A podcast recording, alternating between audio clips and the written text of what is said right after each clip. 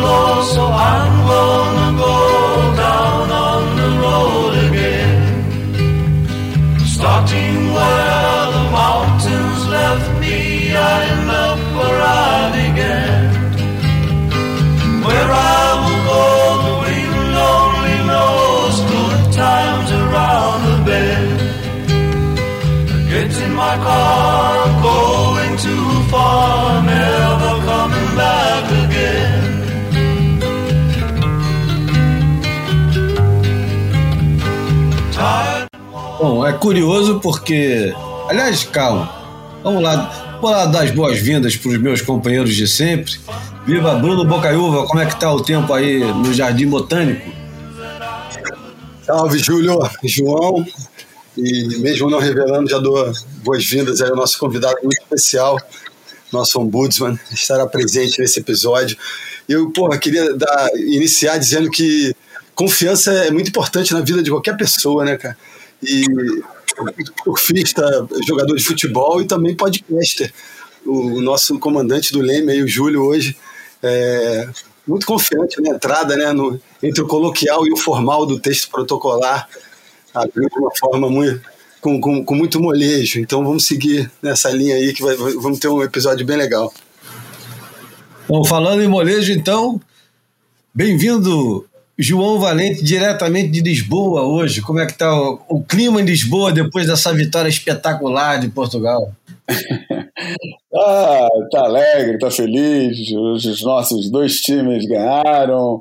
Que, como vocês sabem, tem brasileiro pra cacete. Aí foi um prolongamento da, da, da alegria da tarde, noite adentro. Mas vou te confessar, cara, Assistir o Arrascaeta correr de frente pro goleiro com aquela bola nos pés foi um dos momentos mais contraditórios da minha vida de torcedor. Ai, não sabia se torcia para ele errar ou se para ele acertar. Eu, no fim, fiquei torcendo para sair um golzinho, para sair um 2-1 com o gol da Rascaeta no final. Três coisas que a bola pune, né? Vidraça, parede recém-pintada e covardia. ah, isso é do grupo dos camaradas flamenguistas. Bom, essa é a segunda semana que o, o Boia tem. Desculpa, Fala. pensei que ironicamente poderia pertencer a Eduardo Galeano. Não, não sei, talvez, hein? Pode ser, né? Tem clima, né? Odeio é Rodrigues. É verdade. ou, ou o Satieri também, o argentino. Esse eu não conheço. Mas bronca. Eduardo Satieri. É, bom, vamos lá. Essa é a segunda semana que o Boia tem o prazer de recomendar, porque é o nosso patrocinador, Surf Living. Na semana passada vocês já conheceram um pouquinho do que é o projeto e por que, que eles estão fazendo isso. Umas vilas de um, dois ou três quartos na Ericeira, um dos melhores lugares. Aliás, a gente já falou que é o melhor lugar da Europa, mas a gente alivia um pouco. Um dos melhores lugares da Europa e por que não desse globo inteiro para ter uma casinha, né? E poder aproveitar o melhor que tem é, ao redor das ondas. E essa semana a gente vai falar um pouquinho, já falamos das ondas, e vamos falar um pouquinho do que tem em volta das ondas da Ericeira, né? Por exemplo. Qual é a tua, por exemplo, qual é a tua melhor memória da tua primeira visita a, a Portugal em 89, tirando as ondas? Não, pois é. É. não, não foi nem na primeira direto, João, porque só na segunda, quando você entrou no, no jogo e começou a recomendar as coisas, e eu pude começar a frequentar os lugares certos, e não era uma coisa completamente aleatória, que eu fui me deparar com uma, um dos meus vícios de primeiros anos em Portugal, que eu falava assim, porra, eu preciso ir à Ericeira comer um arroz marisco preciso ir. E as pessoas que iam comigo não entendiam muito porque era aquela obsessão de ir até Ericeira para comer arroz de marisco. Mas você vai pegar onda? Não, vou comer arroz de marisco. Não, mas o que, que, mais que tem para fazer lá? Não, não sei, pô. Eu tô afim de comer arroz de marisco, mas nada, mas nada me interessa. Eu quero ir lá. E, eu, e o pior de tudo, eu nunca soube o nome do restaurante, só sabia que era na esquina próxima de um hotel que eu tinha ficado. E nem é o melhor lugar para comer o arroz de marisco, mas para mim era o suficiente porque vinha dentro da panela, fervendo, né? Vinha dentro da panela, dava para três pessoas tranquilamente com, para comer até dizer chega. E aí você vai aprendendo essas pequenas coisas. Mas, conforme o tempo foi passando, 93, 96, aí eu fui conhecendo uh, as confeitarias, né? Nem chama confeitaria, né, João? Como é que chama? Pastelaria. Pastelaria.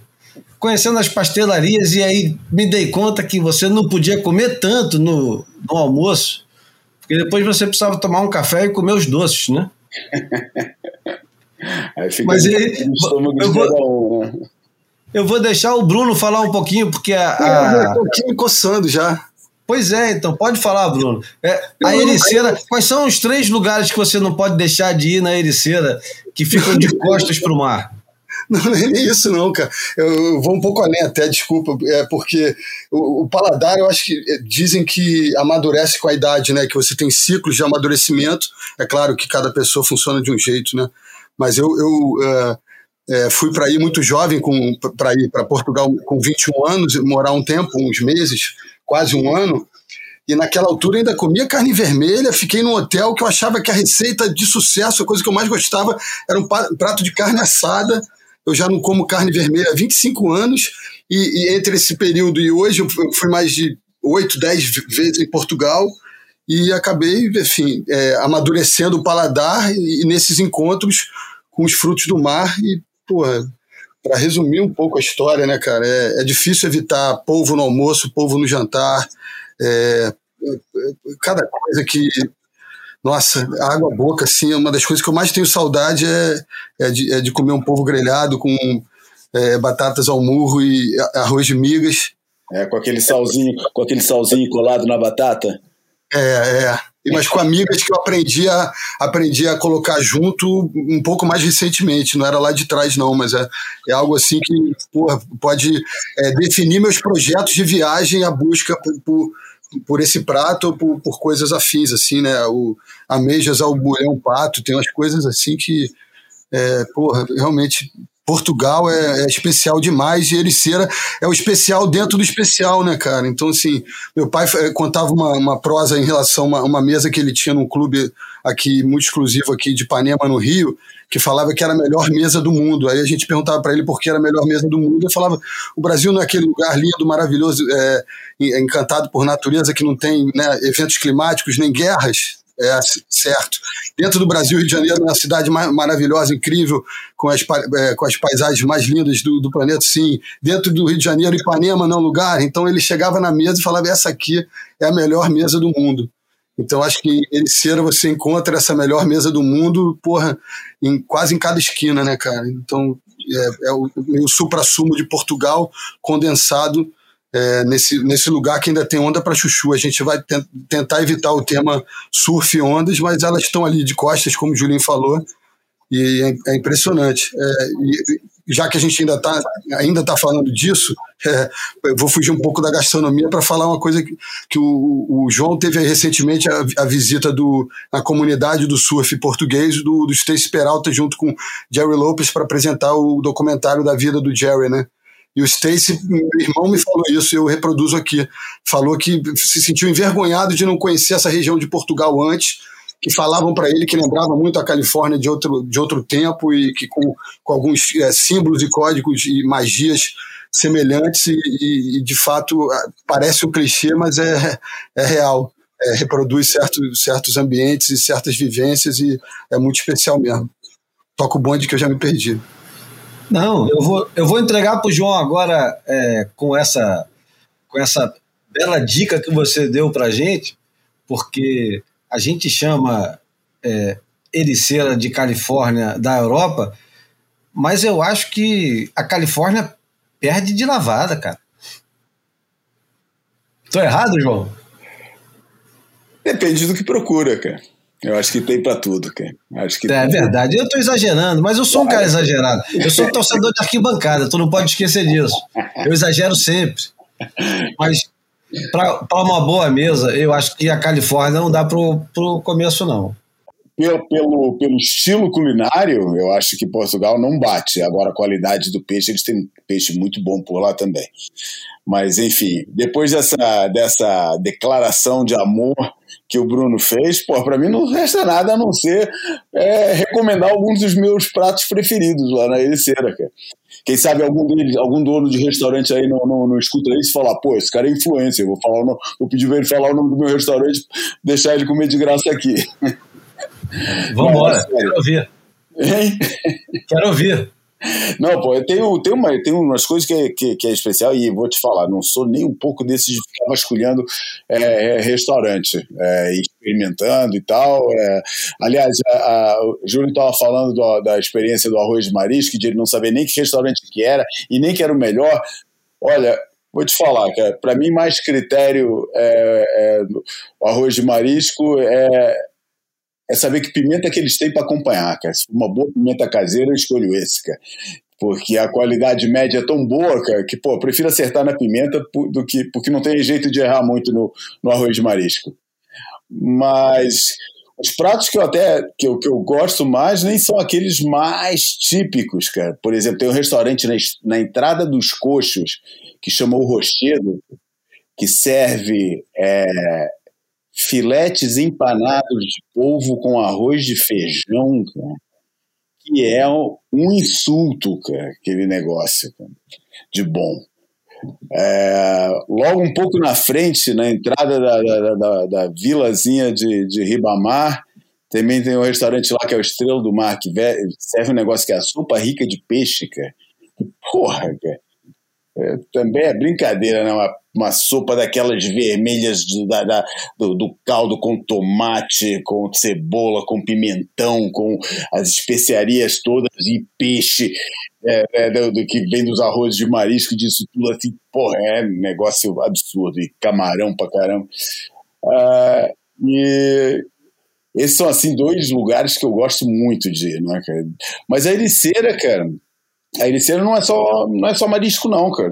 Nos últimos anos essa esse fluxo migratório que que, de, que tem ido para lá tem tem colaborado muito para enriquecer a oferta, entendeu? Porque pô, lógico, é uma delícia ir para, pô, mas para quem mora lá, entendeu? Chega uma hora que você não aguenta comer mais marisco, tem outras coisas outras coisas boas, né? Você não quer só o quebra, né? O famoso bitoque, né? Que é o PF português, né? Que é o bife batata frita com ovo a cavalo.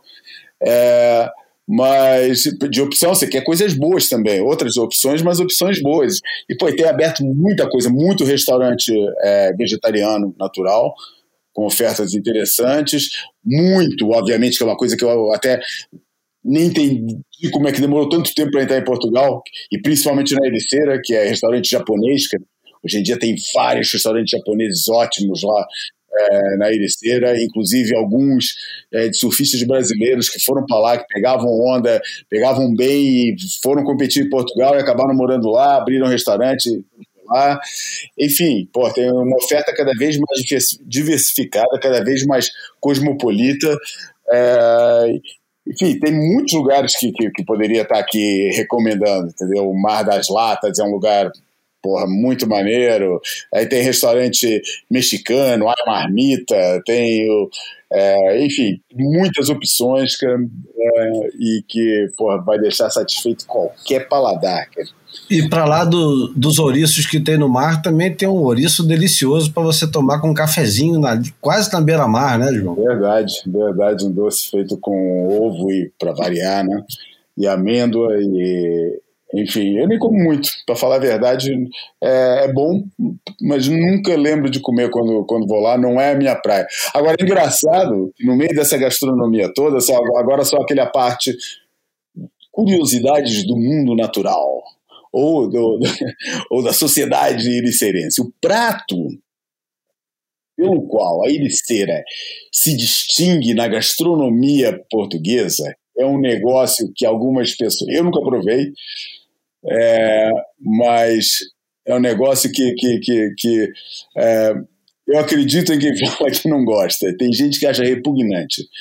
E eu conheço pouco, tenho poucos amigos que gostam, que é a chamada caneja de infundícica, que é um que é um peixe que eles deixam apodrecer e criar aquele é um peixe lá da ericeira que, ele, que, ele, que eles deixam meio que apodrecer e aquilo cria aquele efeito amoniacal no sabor, que tem gente que é apreciadora disso, é uma iguaria que só tem uma vez por ano na inteira e tem a festa da caneja e tal, e, o, e, o, e os adeptos, pô, vários restaurantes servem o negócio e tal. Tem Eu técnica semelhante na Ásia, né? Eu acho que é. Né? O quê? O quê? Tem técnica semelhante na, na Ásia, né? No, acho que China e é, Japão. Eu acho, que, eu acho que em qualquer país tem esse tipo de coisa. Tipo, o, o, não, a gente não pode esquecer que não, não teve sempre geladeira no mundo. Por isso, é. a, a história humana com a alimentação passa pelo consumo de alimentos é, podres e estragados. Aliás, algumas das coisas mais deliciosas que nós temos na nossa alimentação são resultado exatamente disso. Né? Iogurtes, queijos, vinhos, etc. É tudo processos de, de né, de transformação química, né? E, a, e, a, e esse procedimento é mais que eles chamam infundice, né? Estava aqui vendo num site, então, mas é um negócio que eu nunca provei e não. Sou curioso, para falar a verdade, se algum dia tiver a chance, se aparecer na minha frente no dia certo, eu vou provar. E, aliás, nem precisa ser no dia certo, se aparecer na minha frente, eu vou querer provar, quem sabe. Não está ali algo que eu desconhecia sobre o meu paladar. Enfim, um lugar ideal para ter uma um lugar ideal para ter uma vilazinha de seja quantos quartos for, principalmente com uma piscina privada, né? Uma vilazinha toda bonitinha, toda integrada na paisagem, assim, madeira e tal, e com essas opções todas fora de casa, né? Que é, porra, é brincadeira. É, e continua aquela história toda, né? Você pode ter um, uma casinha para quando quiser ir e também pode aproveitar e quando não tiver lá alugar para Airbnb, oferecer para os amigos, como por exemplo o Bruno Bocaiúva que às vezes precisa de uma casa lá em, na Ericeira para ficar próximo ao irmão dele, pode chamar os amigos para fazer uma semana de surf lá com escolinha, com, enfim, pode fazer o que você quiser. Eu, eu, eu teria, eu teria tranquilamente. Aliás, não tive porque não tinha a não tinha bom senso quando era jovem demais para poder ter comprado alguma coisa lá, em Ericeira quando ainda dava. A gente vai pedir para os nossos amigos, nossos amigos do Surf Living não venderem todas, não. Guarda uma assim para a galera do boy poder frequentar. É uma semana por ano, né? Exato. Uma semana por ano. sistema compartilhado, né? Bom, fica a dica então, não deixa de ir lá no surfliving.surfliving.pt. O site está em inglês e português, não deixa de visitar. Vamos dar boas-vindas agora finalmente ao nosso convidado, Reinaldo Andraus, mais conhecido como Dragão, e aliás, conhecido como Dragão, porque eu vou te falar, eu conheci o Dragão muito antes de conhecê-lo pessoalmente. Eu conheci o Dragão pela Brasil Surf, e a gente vai falar disso daqui a pouco. Uma matéria Paulistas no Havaí, na Brasil Surf de 70 e alguma coisa, não sei se era 76 já, mas enfim, o Dragão com aquele nome imponente, né? Dragão, e aí, quando fui conhecer o sujeito pessoalmente, vi que era uma gentileza de pessoa, um cara educado, que não se aproximava nada de um dragão, né? Ele vai, ele vai ser obrigado a explicar por que diabos ele é, orna o apelido de dragão. Bem-vindo, Reinaldo Andraus, ao Boia. É um prazer recebê-lo. Tudo bem, amigos? Amigos íntimos de toda semana, né? Que eu sou assíduo ouvinte do Boia e agora tenho o prazer de estar aqui. Você já usou alguns áudios meus contando algumas histórias, homenagens para os amigos que partiram o Sidão, o Cação, que foi meu sócio na revista Hardcore. Mas o, contando um pouco a história, eu comecei a surfar em 69, com 12 anos eu estou com 66 agora. Com 12 anos eu ganhei uma prancha Glasspack MK3, o modelo já que tinha uma quilha com foil, que as primeiras pranchas eram bem toscas, né? Elas nasceram no mesmo ano que a São Conrado, em 65, no Rio, e em São Paulo, a mesma fábrica que fazia os bugs de fibra de vidro começou a fazer as pranchas, né? Até foi, depois eles usaram um molde que uma daquela mini model que o Penho trouxe do Havaí em 68, eles usaram um molde para fazer a mini model. Mas a primeira prancha que eu comprei era um pranchão ainda, na Páscoa de 69. Aí quando eu vendi essa prancha em 1970, eu fiz uma ação Conrado, que já era uma mini model. E eu coloquei um desenho, na verdade a minha mãe puxou com um pantógrafo, era um, um brasão da Escócia, um, era um leão, tipo o logo da Peugeot, o da cultura inglesa, que tinha esse desenho. A gente, para você ter uma ideia, como foi a seda? Era um papel vegetal que ela fez com tinta nanquim ampliado e a gente levou a seda na fábrica do Coronel Parreiras, lá em São Conrado, para colocar na prancha. Essa prancha levou um mês e meio, dois, para chegar em São Paulo, chegou despachada. Eu estreiei ela na, na, finados de 70, em novembro de 70. E ela tinha o desenho do dragão. E aí eu fui criando amizade com a turma do Guarujá, que eu vinha de São Paulo e tinha muitos amigos né, de São Paulo que vinham e surfavam no Guarujá, e o pessoal começou a me chamar de dragão. Eu nunca lutei contra o apelido e ficou, né? Hoje eu assino meus textos, né, Reinaldo Andraus e uso dragão entre aspas. É um pouco da história veio de uma prancha. É uma longa e gloriosa história de surfistas que foram batizados por causa das suas pranchas, cara. Verdade. Nós, nós, o João me apresentou um camarada no início desse ano, em janeiro, que o apelido dele é Bentley porque ele tinha uma Bentley, uma prancha Bentley. Pô, o irmão do meu, o irmão do meu melhor amigo e antigo sócio Surf Portugal, Zé Seabra, até hoje é o Giló. Ué, mas Giló era prancha Giló também? Era. Também. Ah, é? É, é e, sem contar, e sem contar o grande da PIN, né? Que era o, era o puto da PIN. Ah, pode crer. A prancha é. era uma pintail. E ele Essa é mais sofisticada ainda, né? Que aí é o design ainda, né? Exatamente. É isso aí. É, Dragão, então vai começar, depois de explicar é, a origem desse apelido, começa por explicar agora por que você escolheu aquela música para começar o programa. E que música é aquela?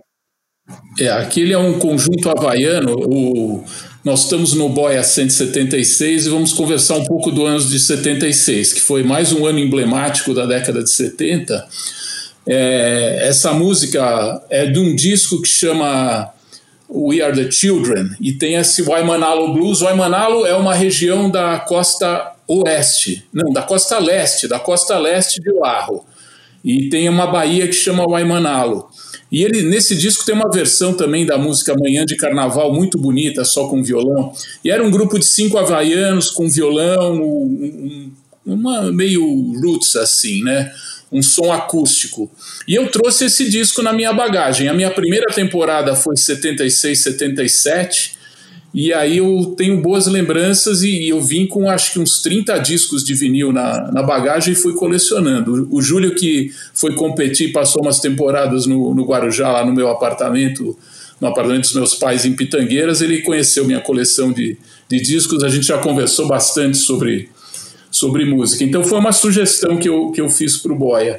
Mas eu acho interessante uma coisa, o, em, chegando em 76, quando a gente começou a pegar onda aqui cariocas primeiro, paulistas, né? até primeiro eu fazendo o livro da história do surf, né? começou nos anos 30 em Santos, mas eu acho que o surf se cristalizou mesmo com a geração do arpoador, o pessoal que começou a pegar de madeirite, e depois o que, que a gente fazia? O objetivo era viajar atrás de onda. Vocês iam para Saquarema, a gente ia para o litoral norte, fomos descobrindo maresias aqui, depois passamos a viajar para o sul, tanto cariocas como paulistas, existiam muitos poucos surfistas de outros estados que vinham do sul. E aí a gente começou a viajar primeiro para o Peru. Eu fui para o Peru em 75. Já tem aquelas fotos do Fedoca de 72 no Peru. O pessoal começou a correr os campeonatos, né? E aí o Havaí. Eu fui para o Havaí só em 76, mas o teve o, o Penho foi o primeiro a ir para o Havaí em 68, até ele participou do campeonato de Macá, contando um pouco de história. O, Macá, o Maraca foi em 69, ficou uma temporada, surfou com o Ed Aikau lá, ficou amigo dele. O Rico passou pela Califórnia naquele Mundial Amador de 72 que vocês já, já comentaram, vencido pelo Jimmy Blears, do Havaí, e ele foi para o Havaí para a primeira temporada dele. Aí em 73 começaram os cariocas, em 74 foram dois surfistas do Guarujá, amigos meus, 75 já foi uma turma. Eu lembro que no Peru, em 75, lá em Punta Hermosa, a gente nem tinha carro. Em Punta Hermosa tinha uns 30 cariocas e uns 20 paulistas, tinha uns 50 surfistas brasileiros. Eu passei o mês de fevereiro, foi minha primeira viagem internacional. Aí no ano seguinte, em 76, quando eu fui para o Havaí, já tinha uma quantidade de brasileiros lá. Mas o pessoal que estava mais hostilizado, e essa época de 76 a gente vai falar, eram os australianos, os loirinhos, até os californianos, que começou a pesar a barra lá em 76. Mas a gente pode cair em detalhes disso depois. Não vou me alongar muito, aí vocês veem como querem conduzir o programa. Não, vamos lá. É, 76 é um ano importantíssimo para o surf de forma geral, né? Primeiro porque é o início do circuito mundial é, razoavelmente organizado. É a primeira vez organizado, mas era uma zona do cacete, como nós já sabemos, porque quase metade dos surfistas que competiram, talvez até mais da metade, não fazia a menor ideia que estavam competindo no circuito mundial. Né? Eles só souberam no final. Era uma completa zona que estava começando a ser organizada. E o, o Busting Down the Door, que é aquela geração que mete o pé na porta, acabando com o, o, domínio havaiano nas ondas havaianas, porque até então a única coisa que interessava era o domínio das ondas havaianas, e o, o Bustin' Down the Door tinha chegado já no início dos anos 70, né? E ele não chega ainda. É, porque... Posso contextualizar um pouco, Júlio? Claro, interessante. vamos pegar um pouco da história. O, o, que aconteceu? A Shortboard Revolution, que foi no fim dos anos 60, por exemplo, em 69 eu comprei um pranchão ainda, era a prancha que eu encontrei, não, não tinha pranchinha, estava chegando aqui no Brasil. A revolução foi na virada da década. Aí no início dos anos 70, o que aconteceu? Primeiro veio a, a revolução, até no campeonato de 72, que vocês citaram lá em Johanna, na Austrália, que deu onda grande, o, o, as pranchas muito pequenas, de 6 pés, 5 e 11, não estavam funcionando direito naquele mar. Aí houve um vício, as pranchas foram se alongando e com o vício de surfar no Havaí, o que pesava era a temporada havaiana, o pessoal fazia todo ganzeira, pranchas de sete e pouco. Por exemplo, em 75, quando eu fui para o Peru, eu levei uma prancha, um shape do Marco Jacola, que tinha trazido a Lightning Bolt para o Brasil. Ele primeiro shapeou no Rio, depois foi para o Guarujá. Eu fiz essa prancha em 74 lá no Guarujá com o Tiola, que faz as Lightning Bolt até hoje, e levei uma 7.4 para o Peru e era a minha única prancha do Quiver. E a gente usava pranchas mais alongadas. E depois foi evoluindo, aí veio essa revolução nos anos 70, a, digamos, a turma Busting Down the que é não só os australianos, mas os sul-africanos, o Sean Thompson, o primo dele, o Michael Thompson, né? E, e aí eles começaram, também, né? Exato, começaram a fazer um surf de uma forma diferente, mais agressivo, e foi uma outra revolução que estava em curso, mas a gente só surfava de prancha monoquilha. As biquilhas foram surgir no fim, quando veio o Mark Richards, que ele foi campeão 78, 79, 80, então as biquilhas foram se cristalizar no fim da década. Nesse ano que a gente está falando de 76, todo mundo usava biquilha, e mesmo aqui no Brasil a gente usava pranchas monoquilha com estilo havaiano. E, e tem o, uma outra diferença que eu acho interessante. Nessa época que acontecia, os cariocas ganhavam todos os campeonatos aqui no Brasil. O Festival de Ubatuba, o Campeonato de Saquarema. Os paulistas tentavam chegar perto, não tinha. E dos outros estados não existia ninguém. E era com essas pranchas monoquilha. E até, por exemplo, aqui em São Paulo, nós do Guarujá, os surfistas da capital que iam para o Guarujá, tinham um surf, um surf mais ligado ao estilo havaiano de surfar, mais de linhas fluidas. E os pessoal de Santos, já o Picuru está muito jovem ainda, mas tinha o Décio, Cisco, Saulo, era um surfista muito bom que hoje mora em Itajaí. Esses caras arrebentavam com um estilo mais australiano de surfar. Então tinha uma diferença mas a hegemonia era dos cariocas, tanto que o Paulo Rabelo só foi ganhar o Campeonato de Ubatuba em 1980. E em 76 apareceu o Paulo Tendas, que era um garoto muito novo, mais novo que eu, uns três anos, eu sou de 56, ele de 59, ele ganhou um campeonato lá em Atalaia. Acho que até você tem umas informações desse campeonato, que foi patrocinado da Gladson, foi em Atalaia e Navegantes, né, Júlio? Não sei o que você quer contar um pouco desse evento. Não, eu ia falar exatamente disso, porque teve o Busting Down the Door, que foi essa geração brilhante de australianos e sul-africanos, que a gente já falou um bocado aqui, mas uma coisa que é pouco falada é o Busting Down the Door paulista, né? E o, o Paulo Tendas é o cara que lidera esse negócio, meio que sozinho, porque ele ganha um campeonato que é o, o primeiro festival nacional ganho por um paulista é, é o Campeonato de Navegantes, um festival Gladson, em janeiro de 76. E eu pedi para o nosso amigo Arnaldo Abacaxi, Arnaldo Spaia, para enviar enviar-nos áudios explicando um pouquinho que diabos foi aquilo, porque era um campeonato completamente perdido naquela época, como eu falei na, no, no Boia passado, se vocês lembrarem, de vez em quando aparecia um campeonato brasileiro, um festival, alguma coisa, mas era completamente deslocado, né? Não tinha é, organização. Se não tinha lá fora, imagina se, se tinha aqui, né? E o, o, o, Arnaldo mandou uns áudios que são divertidos até de escutar. Ele devia estar ainda na ressaca dos jogos, está acordando, com aquela voz meio sonolenta, mas ele conta a história do, do campeonato que eu considero um dos campeonatos mais importantes da nossa história, porque foi a primeira vez que um paulista ganhou um, um festival e deixou nada mais, nada menos do que o Daniel Friedman em segundo, André Pizzales, um, era, um, era um elenco estelar, né? O Daniel era considerado o melhor surfista do Brasil, junto com o PP, o Pizzales, o Proença, o Cauli, essa garota, o Pacheco, Otávio Pacheco ganhar desses caras era muito difícil. Aí eu vou colocar agora um pouquinho para ouvir o que, que o, Arnaldo Abacaxi fala do, desse campeonato que é interessante. Principalmente porque os detalhes são engraçados, né?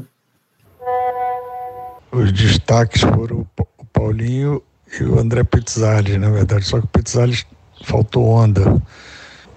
Na soma dos juízes que pô, não estavam prestando muita atenção, bateria de uma hora, nego na duna, em navegante, não era mais no palanque que era em Atalaia anteriormente, etc, etc.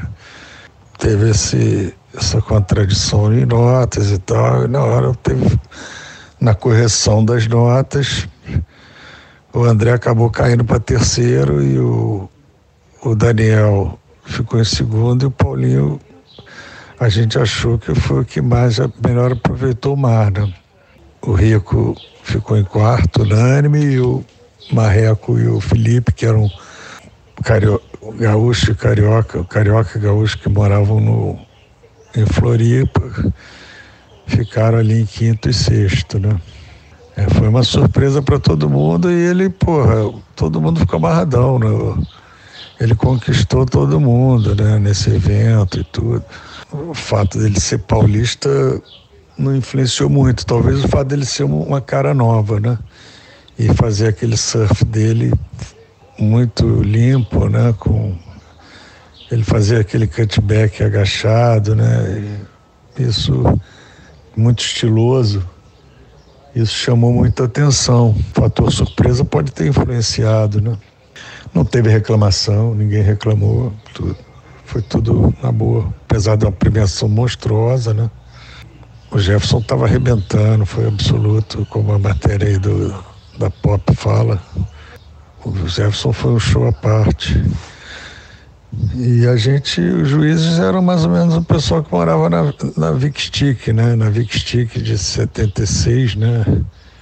O Vitor deve ter competido e os juízes eram Antônio Catão, Perdigão, Antônio Catão era o dono da casa, o Bento Xavier era primo do Antônio Catão, o Perdigão era o, o laminador da Vic Stick, eu era amigo dele, estava passando o verão lá e foi mais a Mauri, a amigo nosso da antiga, que eu não sei como é que acabou virando juiz, estava lá em Bituba e tal, a gente arrastou.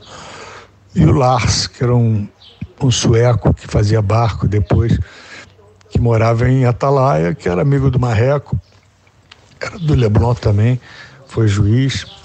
O evento foi importante e surpreendente, né? Surpreendente porque o Bento foi chamado e vamos nessa, aquela coisa, ninguém sabia direito o que, que era.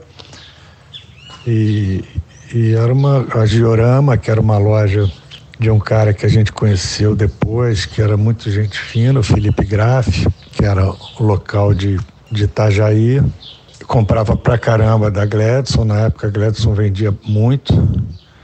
E aí a Gladson resolveu, eles combinaram de fazer um, esse evento, esse festival. Era uma loja de departamentos maravilhosa, da mãe família do cara. Então foi um negócio muito bem cuidado, muito maneiro. A família Graff era maravilhosa, é maravilhosa. O Felipe hoje faleceu de câncer, mas ele era uma pessoa fantástica. Foi uma surpresa, super agradável. A gente chegou lá, tava essa divulgação que a Gladson fez levou esses caras, né? Passagem ao Havaí, porra, apareceu Daniel Rico, Pizzales, mas, porra, a gente, a gente ficou levou uma surpresa, né? Pô, passagem pro Havaí, caralho, os caras. E o triciclo, né, também. O evento em Atalaia foi maneiríssimo, um dia ou dois, sei lá, altas ondas. Aí ficou flat, a gente teve que ir pro outro lado do rio. Aí foi meio broxante mesmo, porque a estrutura era toda em Atalaia e tal. E a gente inventou essa história de fazer uma bateria de uma hora. E os caras ficavam espalhados pra caralho, porque não tava nem, nem dando no mole de navegante, tava dando onda no meio. Ficava um cara a 100 metros do outro, outro a 100 metros do outro, um a 200 do outro. Foi uma, uma maluquice, mas tinha que acabar, né? Era domingo, tinha que acabar. De noite a gente voltou para Imbituba e eu e Bento fizemos uma matéria para Brasil Surf, que deve ter aí. O Dragão tem as Brasil Surf toda, ele deve ter essa matéria. Era sênior e júnior, né? Sênior acima de 18 e júnior abaixo. A parte de, de Atalé foi do caralho, do caralho, altas esquerdas. E foi uma festa, né? Foi um happening. Eu já eu já dava umas organizadas aqui no Rio, campeonatinho de Ipanema, essas coisas, eu já tinha assim. Foi no ano que surgiu a IPS, né, inclusive, né? Engraçado, né? Tudo, tudo acontecendo, né, junto. Se a final fosse em Atalaia, nas condições que estavam anterior, muito difícil o Daniel não perder o evento, né? Porque, porra, Paulinho surfava para a direita, né? E aí essa situação de, de, de, navegante favoreceu ele pra caralho, né? Porque, porra, aquele surf dele, mar quase flat, o cara parecia que tava andando de skate, né? Era magrinho. Surpreendeu, né? Os caras tiveram dificuldade, porra, de surfar aquela onda. Ele, e ele, ao contrário, teve muita facilidade, né? A condição do mar ajudou. Agora a gente Desde o começo, a, a, ideia né, minha, e depois que a gente implantou junto com o Perdigão e tudo, e quando o Randy me chamou para ser o juiz do AMS 5000, era esquecer o nome, né? Jogar a camiseta, né? Que era uma coisa rara na época. Não tanto, não vou acusar nada, não. Acho que ele ganhou porque o momento era aquele mesmo, estava começando Butting Down the Door dos paulistas os, os festivais eram ingênuos, né, Dragão? Qual foi é, o primeiro na, que você foi? Na verdade, assim, o, o, começou com o Festival de Ubatuba em 72, que o Paulo Issa começou a organizar. Ele fez um, um só de Ubatuba em 70 71 teve um que já era do veio pessoal do Guarujá e de Santos. Aí em 72 foi o Nacional. O Rico ganhou os dois primeiros, Marcos Berenguer ganhou de 74. Vocês já contaram essa história. 75 entrou de Saquarema também, mas os dois festivais de Ubatuba e de Saquarema que eram os grandes campeonatos nacionais que a gente podia chamar, né, que tinha o Brasil. E esse foi o primeiro evento que teve fora do eixo Rio-São Paulo, que depois, se você pegar grande mesmo, só em 82 surgiu o Festival Olímpicos, 82, 83, 84. Aí 85 veio o AP Pro, que ficou gigante, veio o Hang Loose em 86, junto com o AP Pro, foi criada a Brasp em 87. Eu, eu vou contar toda essa história, como foi desenvolvendo, na, na coleção de livros que eu estou tá, falando, mas, que a gente primeiro, vai falar mais tarde. Mas tem uma coisa interessante que eu... Oi que eu, eu queria só citar que o, o campeonato de Ubatuba não rolou em 76, esse ano que você está falando, porque o pessoal de Santos acabou pichando as pedras lá do Félix e tudo, e botaram fogo no palanque, que eles sentiram injustiçados. Os cariocas continuaram dominando até 79 e meteram fogo no palanque que era da prefeitura. O Paulista Essa história é ótima, né? Maus bocados, né? Porque em 76 e 77 não teve mais o campeonato de Ubatuba por causa desse incêndio do palanque feito pela turma do Salazar e outros caras de Santos lá, que não eram brincadeira, né? Tinha contava sempre essa história, Dragão. O Almir, quando estava morando aqui, contava sempre assim: os caras cara pintaram na pedra lá de Batuba, pintaram canal 1. Era ele, é, ele, Bicuruta, Lequinho e quem era o outro que estava sempre com eles também? É, Kizumba, né? Kizumba, pode ser que era o Kizumba, assim. É. E que depois eles saiu esfregarem, tirarem aquela porra. Falou que não entravam no campeonato se não esfregassem aquela porra. E o, o Picuruta conta a história no, no, no, filme dele, né? Que depois teve que ir lá, eles tiveram, não tinham um pano para limpar a pedra, né? Que forçaram a limpar, eles limparam com a cueca mesmo, gastaram a cueca ali para tirar o, o, essa pintura que eles tinham feito nas pedras. E aí voltou. O campeonato de Ubatuba, em 75, o último que, antes de parar, o Otávio Pacheco ganhou. E quando voltou em 78, o Otávio ganhou de novo. Esse, em 76 teve aquele campeonato falando de 76, de Saquarema incrível, né? Que teve show da Rita Lee, do Raul Seixas, o Daniel Friedman ganhou, e sempre com, com ondas grandes e boas, né? Então, 76, 77 teve os eventos de Saquarema e esse de Atalaia. E depois voltou e começaram a ter os dois, o Batuba e, e Saquarema, até culminar com a formação da Brasp já no meio dos anos 80. Eu acho que é interessante a gente perceber que hein, que, que é. o Busting Down the Door ajuda a formar o circuito mundial e, e esse Busting Down the Door paulista acaba um pouquinho depois ajudando a, a fundar o Abrasp Tour, né? Então esses movimentos acabam tendo essa, essa consequência, mesmo que com ritmos diferentes. É, exatamente. Exato. Era isso que eu para o Dragão, cara. Eu queria saber qual foi o ambiente. Qual, eu queria saber qual foi o ambiente que gerou o Paulo Tendas, porque ele não foi, né, não apareceu espontaneamente, né, tinha um contexto que estava rolando, que quando surgiu o Paulo Tendas foi o, o, o ápice desse, desse, desse momento. Que, que, o que estava rolando além de Paulo Tendas nessa época? É interessante isso, eu vou contextualizar. Por exemplo, com a minha vivência, eu como um surfista do Guarujá, comecei a pegar onda 69 no Guarujá, 70. O, eu me considero um dos caçulas da primeira geração do Guarujá, que veio, que era Roberto Teixeira, o Zé Roberto Rangel, que faleceu, da Town Country, o Paulo Zanotto, tinha alguns surfistas muito bons ali do Guarujá. E veio o pessoal de Santos, o Cisco, o Décio, que eu, que eu já comentei. O Paulinho Tendas veio, digamos, na próxima geração. E ele foi o primeiro surfista de São Paulo, um pouquinho mais velho que o Picuruta, que começou a quebrar essa barreira. E depois vieram esses outros surfistas que foram. O Cisco já chegava junto nas finais de Ubatuba e o Paulo Rabelo, só em 1980 que o Paulo Rabelo venceu um evento de grande porte nacional quando estava todo mundo. Foi o Campeonato de Ubatuba de 1980. O Paulinho Tendas já estava fazendo as finais do Guarujá e ele apareceu, ele e logo depois o Tinguinha, foram os grandes surfistas do Guarujá. O Tinguinha até nasceu em Jacarezinho, no Paraná, mas ele veio muito criança para o Guarujá, então a gente considera ele um surfista do Guarujá.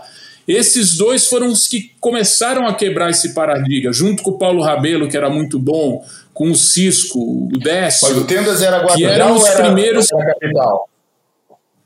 O Paulo, Paulo Tendas era do Guarujá, o Paulo Tendas Não, da capital. O, o Tendas é em nome do prédio, né? Que é lá do Guarujá, né? É, isso, isso aí. o prédio que ele morava, porque o Roberto Teixeira morava nesse mesmo prédio, ainda tinha o Marcelo Fló, o Magu, que foi o primeiro advogado da, da Abrast, que morava, tinha uns quatro surfistas, a gente no Guarujá, assim, cada um estava num prédio diferente ali, daqueles prédios de frente para a praia, e tinha os surfistas de cada prédio, formou essa turma, que eram os 30 surfistas, a gente começou, dois, dois deles foram para o Havaí em 74, aí em 75 já foi o Sidão, o Christian Von Sydow, começou uma galera maior, aí em 76 já começou até essa invasão no Hawaii, e quando a gente chegou no, no Havaí em 76, eu cheguei lá no fim de 76 para a temporada 76, 77, e uma coisa interessante, que a gente ia para o Havaí e ficava dois, três meses lá, não era ir correr o campeonato e voltar, a gente ia para passar a temporada lá. E eu lembro que eu vi, agora vai deve começar amanhã, o, nesses próximos dias, o campeonato de Haleiwa, né, etapa que vai decidir o Challenger Series, e eu vi o, Lancers World Cup. O World Cup, que hoje é em Sunset, ele foi em Haleiwa nesse ano. O Lancers é uma marca, uma distribuidora de bebida, distribuía várias marcas de bebida. Tinha também o concorrente, o Smirnoff, que foi em Sunset. E esse Lancers World Cup foram na final, deu um mar muito grande em Haleiwa, enorme. Eu só vendo da praia tinha três havaianos e três australianos. O Ian Cairns ganhou o campeonato. Em segundo ficou o Peter Townend, que depois, na soma dos pontos, ninguém sabia que estava tendo um circuito mundial. Aí somaram os pontos e ele ficou. Essa história vocês já contaram várias vezes. Em terceiro lugar ficou o Ed Aikau. Em quarto, o Barry Canaiopuni. E tinha o Paul Nielsen também da Austrália e o Michael Huff ficou em quinto, o Paul Nielsen ficou em, em sexto, os, os, seis australianos. Eu lembro assim, tá gravado na minha mente, que vinha umas séries muito grandes, para mais de 10, 12 pés. E quando entrava a maior onda lá fora, aparecia o, o Ed Aikau na crista da onda, ele só escolhia as grandonas. Ele acabou ficando em terceiro, mas o Ian Keynes e o Peter Townend surfaram ondas muito radicais ali naquele inside de, de Haleiwa, com os double ups, impressionantes. O mar não estava liso, perfeito, estava grande. Aqueles, vocês conhecem Haleiva quando fica um vento meio estranho, o mar muito desafiador. E ele ganhou, o, Ian Scan ganhou esse campeonato.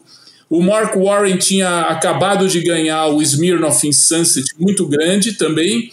E o Peter Townend foi campeão mundial. E nesse ano de 76, com o título dele, eles criaram os Bronze Dolces, né? E o Brasil já recebeu também o primeiro IMEA 5000, que foi em 76, no, no meio do ano, que ajudou a, a formar esse circuito. Mas o, eu lembro também nessa temporada de surfar Sans, eu cheguei, no primeiro dia eu emprestei uma prancha lá. Tava 3 metros, sunset lindo, quando eu cheguei e peguei um fim de tarde. No dia seguinte ficou gigante o, o Paulão, o Showa, que até laminou a minha prancha Tom Perch, que eu ainda encomendei e fiz o shape lá. Eu lembro que ele me emprestou uma 8 e 6 e eu caí em Sunset, tava, já estava crescendo, o mar subindo à tarde, meu, sem cordinha. A gente não usava cordinha. Em Sunset Pipeline era tabu usar cordinha. Eu lembro que esse ano quase ninguém usava cordinha nos mares. E eu lembro de ver o, o Mark Warren descer numa rainha da série, ele dá um bottom turn agachadinho, você vê aquilo da água. Eu nunca tinha visto. O máximo que eu tinha ido para Saquarema, visto onda de 3, 4 metros. Aquilo eram paredes assim de 5, 6 metros de altura, enormes. Então aquilo foi um choque para um surfista que vem de São Paulo, acostumado a pegar beach break. Aí nos outros três anos eu fui, passei seis meses no Havaí e até tomei uma decisão. Eu acabei indo fazer a Getúlio Vargas e eu olhei que o, o meu desnível de surf em relação aos melhores do mundo era tão grande que eu cogitava de ser um surfista profissional. Eu falei, não dá, eu vou seguir minha carreira aqui, vou estudar administração de empresas, mas eu tiro o chapéu para Rico de Souza, Otávio Pacheco, Daniel Friedman, porque esses caras perseguiram a carreira de surfista profissional. Então, realmente é uma coisa que são pioneiros. Aí vocês pegam e comentam um pouco, vai lá. Não, não, eu queria pegar um gancho que eu já estava pensando em usar lá no final do programa, mas você falou dessa geração dos primeiros profissionais brasileiros e eu me dei conta que duas histórias que estão ligadas uma com a outra, né? É, a gente falou do campeonato patrocinado pela Gladson e o, quem foi patrocinado pela Gladson durante um período foi o, o Bocão. Bocão. E a gente está é. falando dessa geração e, e o, o Bocão, porra, nos assombrou, assombrou o mundo essa semana, é, despencando uma bomba lá em Nazaré. Então, é, queria fazer mandar um salve e registrar esse momento impressionante e lembrar de um causozinho que ele conta quando ele era patrocinado pela Gladson. Um belo dia ele estava esperando para ser atendido numa reunião lá com alguém que mandava no marketing da empresa, ou, ou enfim, na comunicação da empresa, e ele conheceu um, um garotinho que era um piloto de kart, mas que tinha um currículo muito organizado e já com algumas vitórias e tal. E tempos depois ele é, é, veio a descobrir que esse garotinho se chamava Ayrton Senna da Silva. Então o Bocão teve esse encontro com Ayrton ainda início de carreira dentro do escritório da Gladson, esperando para serem atendidos no departamento de comunicação. Então eu quis linkar uma coisa com a outra só para trazer um, um caos eh, sobre esse personagem tão rico da nossa história. Né? Não, foi bom você lembrar do, do Bocão, porque Bocão, 68 anos numa onda de 68 pés. é, Demais, forma casual como ele se referiu a isso, a essa perspectiva, quando, quando encontrei com ele no, aqui em Lisboa, quase no dia que ele e Marcelo chegaram. Que eu perguntei, pô, e aí, veio preparado para dropar? Eu falei, porra, não, que eu vim filmar e tal. Ah, eu trouxe uma prancha, trouxe uma 511 e tal, e o Marcelo tinha trazido outra. Mas em momento nenhum ele revelou que estava na missão de pegar a onda que ele veio a pegar e que, porra, melhor estilo impossível, né? Sem programação, tá dando onda, vou lá para dentro e pega as bombas. Grande boca. Ah, eu vou, eu vou cometer uma indiscrição, então eu vou colocar aqui o, o relato em primeira pessoa. Vocês já ouviram? Não, dele não. Então eu vou cometer uma indiscrição. Ah, foi, foi enviado para mim por uma pessoa que não tem nada a ver com a história e tá escrito assim: encaminhado muitas vezes. Ou ah, seja, ah, não, tá isso, isso também é verdade. Ele respondendo então, alguém, né? É. Eu vou. Ele respondendo a ninguém menos do que o Lip de Long, né? Isso, exatamente, o Lip. Vou botar aqui, então, vale a pena, porque o Bocão é. Ele, ele é detalhista, né? E é, é. delicioso se ouvir esse tipo de é. coisa. Ele desenha então, a história toda. É. Isso é bem boia, né? O cara tá falando de uma coisa, de repente entra outro assunto, e de repente já mergulhou, já pronto. Vamos lá, vamos ouvir o Bocão.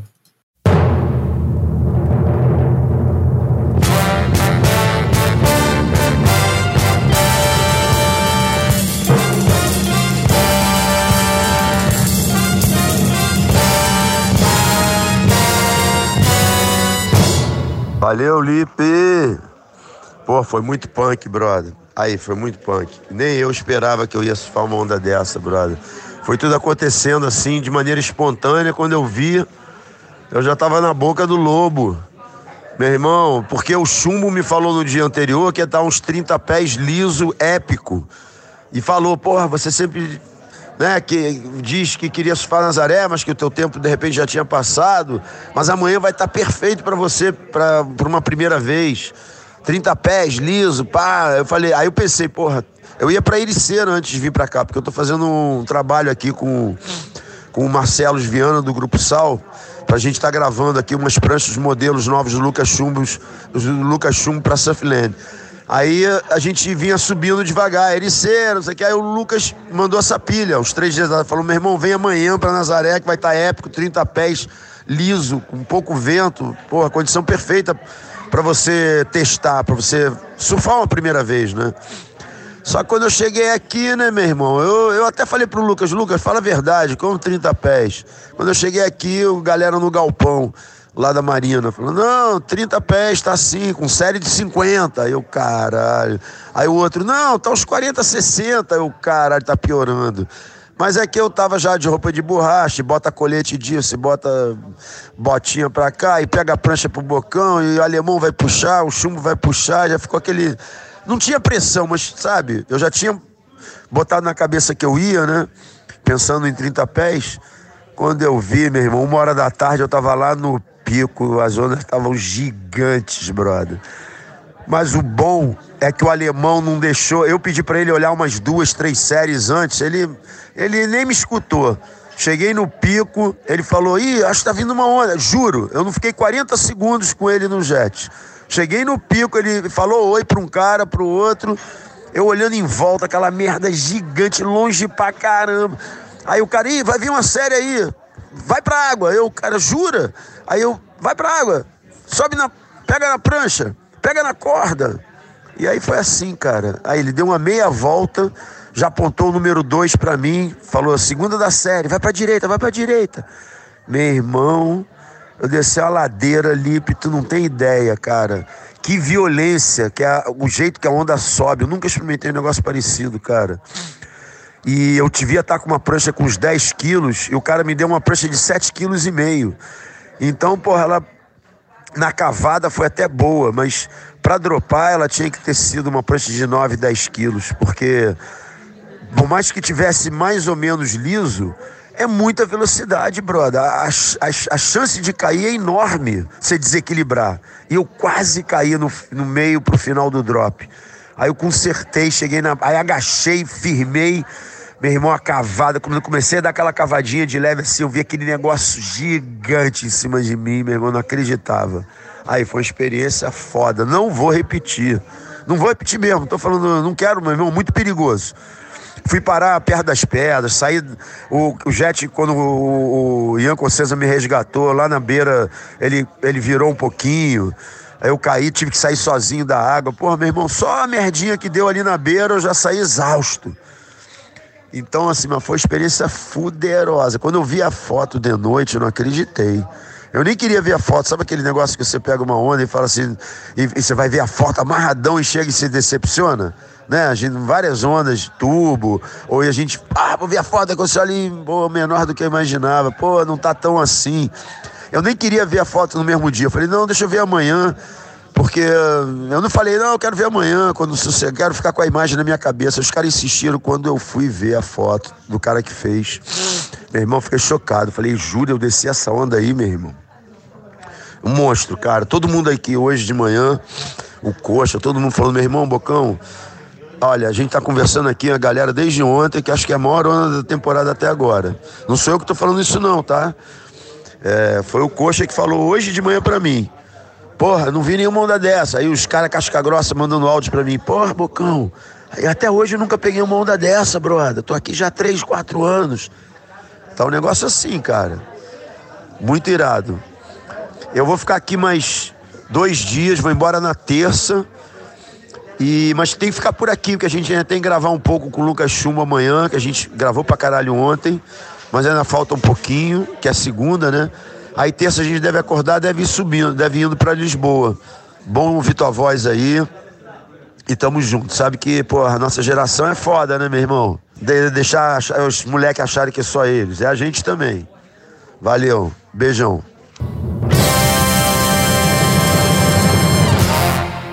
Bom, tá aí o, o relato em primeira pessoa do Ricardo Bocão, que não se cansa de surpreender a gente, né? Ô, ô Dragão, quando é que você imaginou que um cara de 68 anos, prestes a fazer 70, ia pegar uma onda dessa assim de Towin, Nazaré, com roupa de borracha, colete, essa porra toda.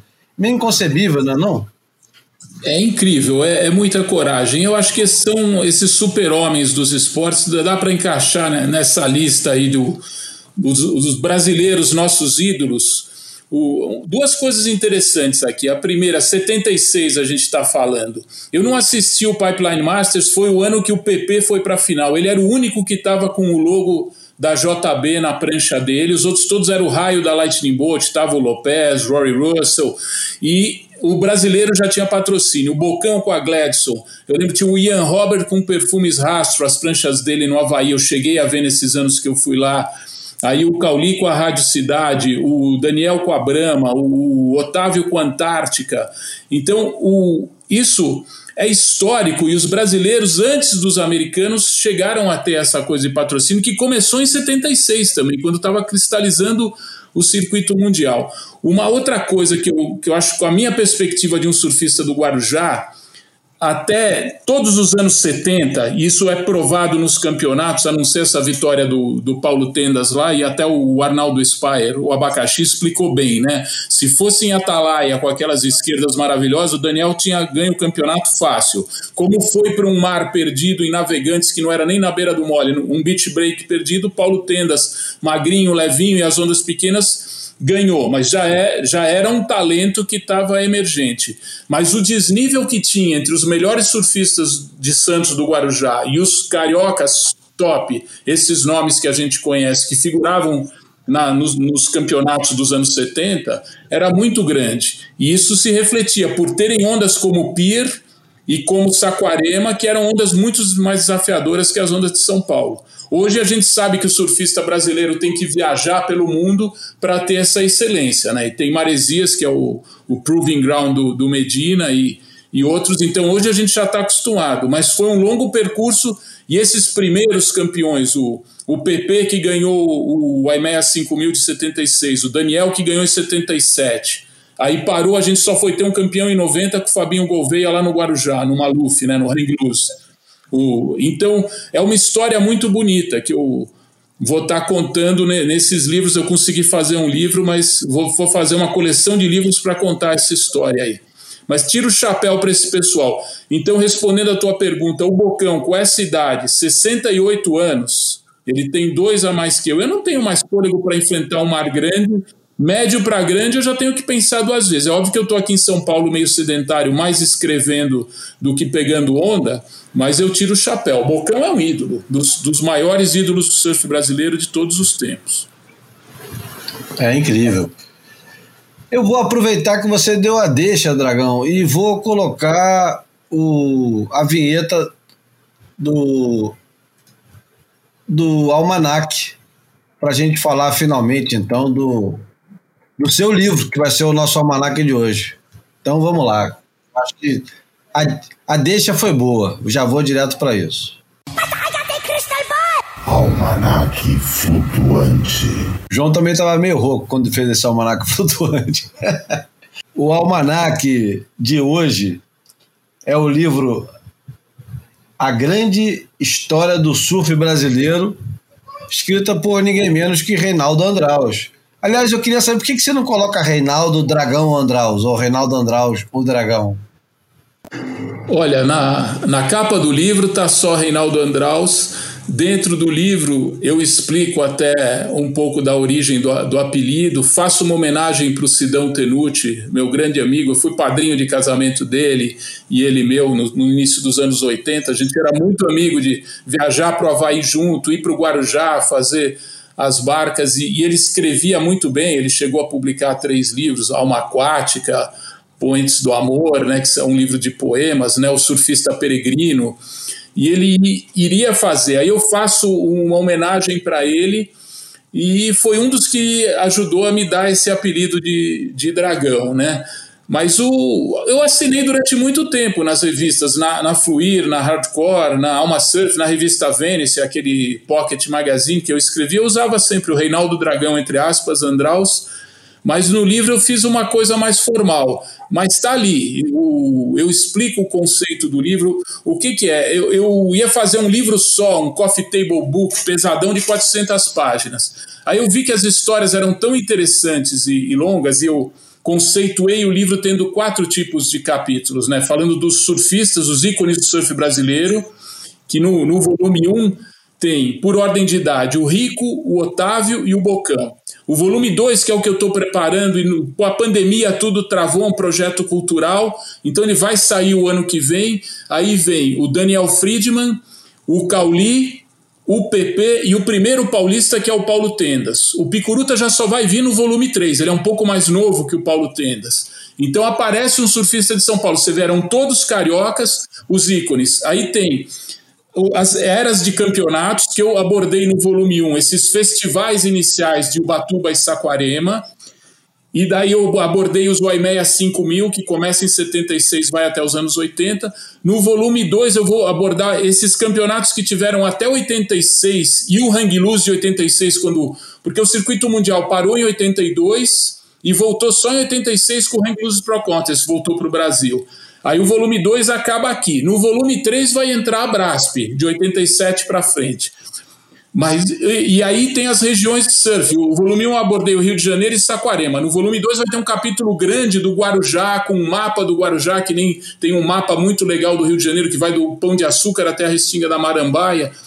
E os capítulos que contam a história chamam Memórias do Surf. Todos os capítulos ímpares, 1, 3, 5, 7, são memórias eles são sempre de quatro páginas, aí eu vou falando toda a evolução. Começa com as pranchas de madeira em Santos, aquele modelo Tom Blake, vai para as madeirites do Rio de Janeiro, aí vai evoluindo para as pranchas, a evolução e o, todas as outras coisas que, que vão acontecendo no surf estão nesses capítulos que chamam memórias. Então tem surfistas, praias e campeonatos, capítulos sempre grandes e as memórias sempre em capítulo de quatro páginas. Cada livro são 132 páginas, a coleção completa com cinco volumes vão ser 660 páginas de história. É quase uma enciclopédia, mas eu não tenho ousadia de chamar uma enciclopédia, né? Acho que vocês já viram, tiveram o prazer de folhear o livro, podem contar um pouco da, da impressão que tiveram, né? Estou eu comigo tô... aqui aberto aqui no meu colo. Então fala, Bruno. Não, não, eu acho, pô, fantástico, né? Você ter uma obra que, que visite essa época e, e, e, com esse trabalho minucioso do Dragão, né, sempre muito atento aos detalhes e como ele descreveu aí, uma maneira é, muito leve de, de, de, de, colocar as informações, e, mas com, também com profundidade assim de referências, né, é, culturais é, dos personagens, dos lugares. Então, pô, para quem tiver interesse, eu acho que a, a família Boy aqui, né, tem muito interesse pela por esse contexto todo, é obrigatório. O João tem um, um, ponto de vista que é muito interessante do livro do, do Dragão, é, porque o João também era editor e tem essa, essa coisa vocacional de, de editor, e o, o livro ele é quase editado como se fosse uma revista, né, João? Não é isso que você concluiu? É um pouco isso, cara. Foi, eu acho que esse é que é o grande diferencial, porque é, faz uma mistura entre o relato histórico e, e, o, e, o, e o relato quase contemporâneo, como se aquelas coisas sobre as quais a gente tivesse. É, é, quando você quando você está falando com, é, é, com sobre um determinado evento e no segmento dessa matéria aparece uma entrevista com o cara que ganhou o campeonato ou com um dos destaques do campeonato, você automaticamente é transportado para uma atualidade é, dentro da história que você está lendo. É, e esse, esse, isso é feito através desse, desse lado meio revista que a coisa tem, que não fica contando uma história linear dividida por capítulos, mas, quer dizer, fica, mas dentro de cada capítulo existe uma, um, múltiplos caminhos que, que, que se abrem e que todos juntos contam toda essa história do capítulo, em vez de uma narrativa linear do começo ao fim. Eu acho que esse elemento é, é, a primeira vez que eu vejo aplicado a uma história do surf, de todas as que eu já vi, e que eu acho que é o grande diferencial e que porra, é uma mais-valia gigante, porque faz essa mistura exatamente de história, de contexto histórico, com uma narrativa de atualidade. Eu gosto, eu gosto demais, Dragão, do, da edição de fotos. Por acaso agora abri do nada numa página aleatória e nada acontece por acaso, diria alguém, e aparece logo que é uma página dupla do Paulo Tendas pegando um tubo supostamente no Festival de Ubatuba. É, e Tamambuca, isso é uma foto do Klaus Mitteldorf, que ele e o Fedoca foram os que mais colaboraram com esse volume 1 né? E é uma que eu fiz questão de colocar resultados de campeonatos e especificar essas eras. E tem esse DNA das revistas. Eu, eu pensei, quebrei muito a cabeça para tentar fazer uma coisa diferente, né? Mas ao mesmo tempo com que eu trabalho desde os anos 80 em revista e eu, eu acho que essa obra eu falei, pô, eu vou fazer um negócio com capa dura, pesado para ficar. Daqui a 100 anos alguém vai encontrar um, um livro desse numa biblioteca e vai ver que houve todo um carinho para fazer. É um, é, um, é um documento né, que, eu, que eu quero estar tá deixando como se fosse o ápice do meu trabalho no, no jornalismo de surf. É, é fundamental, né? Porque alguém precisa fazer esse trabalho sujo. A gente vai contando pequenas histórias aqui, mas a coisa fica toda quebrada. Você conseguiu, com algum poder de síntese, apesar de ser cinco fascículos, mas cada um deles ele funciona bem independente. Não precisa você ter a coleção inteira. A gente incentiva que você compre futuramente a coleção inteira. Mas se você comprar o primeiro e deixar guardado, você já tem um belo recorte do que foi o surf brasileiro até a data que você lançou, né? 2016, 18, quando foi? Esse saiu em 2019. Eu lancei no campeonato em Saquarema em 2019. Isso. E eu, eu criei com essa identidade. Você pode ler ele, é óbvio que se você ler ele continuamente na, na ordem dele, é muito legal, mas você pode abrir um capítulo e ler, abrir o outro, não exatamente na ordem, e todos vão ser assim.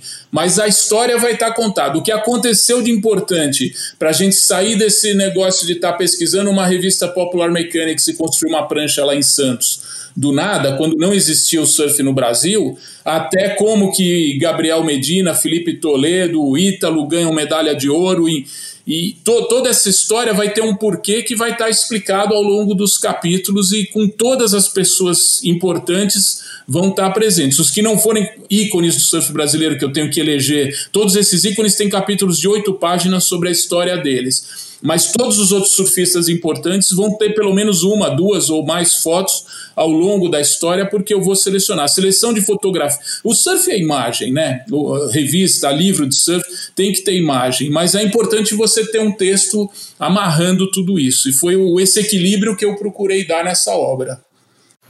Então, quem quiser procurar o livro, procura A Grande História do Surf Brasileiro por Reinaldo Andraus você acha nas melhores livrarias do ramo. Na internet você acha até com bons descontos, que o Dragão já deu a dica. E qual é a livraria que você acha facilmente em São Paulo, que você falou? Martins Fontes. Tem, a Livraria Martins Fontes, são cinco livrarias em São Paulo. Na verdade, ele está sendo distribuído pela Martins Fontes, o, o, livro, que é uma livraria tradicional. Tem lá em Santos, na Avenida na Costa, tem na Avenida Paulista, onde eu fiz uma vernissagem na Martins Fontes da Avenida Paulista, é quase na esquina da Brigadeiro Luiz Antônio com a Paulista. E tem outras, eles têm, e eles distribuem para o Nordeste, para o Sul. Então, não vai encontrar em todas as livrarias, mas se você pesquisar na internet, às vezes você tem. E hoje, com a entrega, Mercado Livre, não, na Amazon, você pode conseguir o livro e dar uma pesquisada ao preço, porque o preço base é 120 reais.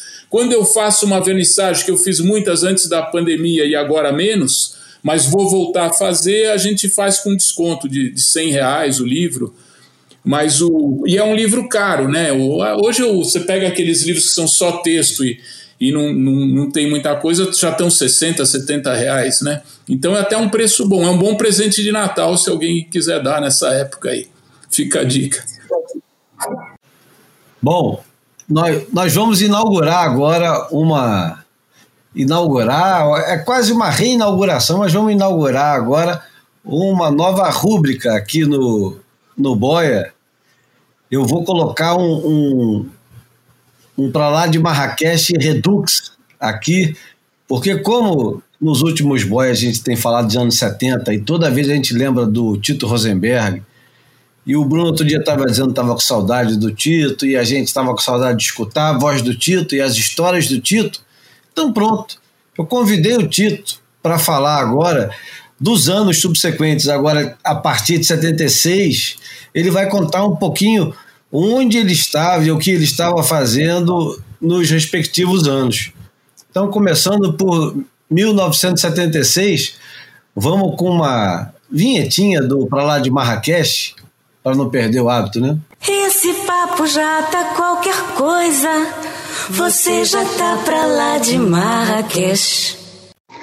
1976 foi um ano de muita turbulência. Aliás, na minha vida, todos os anos são turbulentos. Não no sentido de que é, as coisas vão na má direção, mas por causa das mudanças constantes que acontecem. Deve ser alguma coisa com o meu, os, os astros que me comandam, né?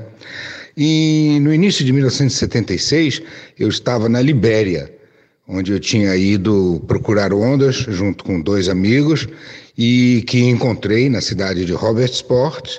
Era um segredo ninguém sabia que existia até então, e foram, são ondas sensacionais que mais tarde foram surfadas por outras pessoas 20 ou 25 anos mais tarde, né? Mas é, o problema é que nós acabamos é, em Sport sendo presos como espiões eu como espião de Israel e os meus amigos americanos como espiões americanos, e acabamos sendo expulsos da cidade pelo governador.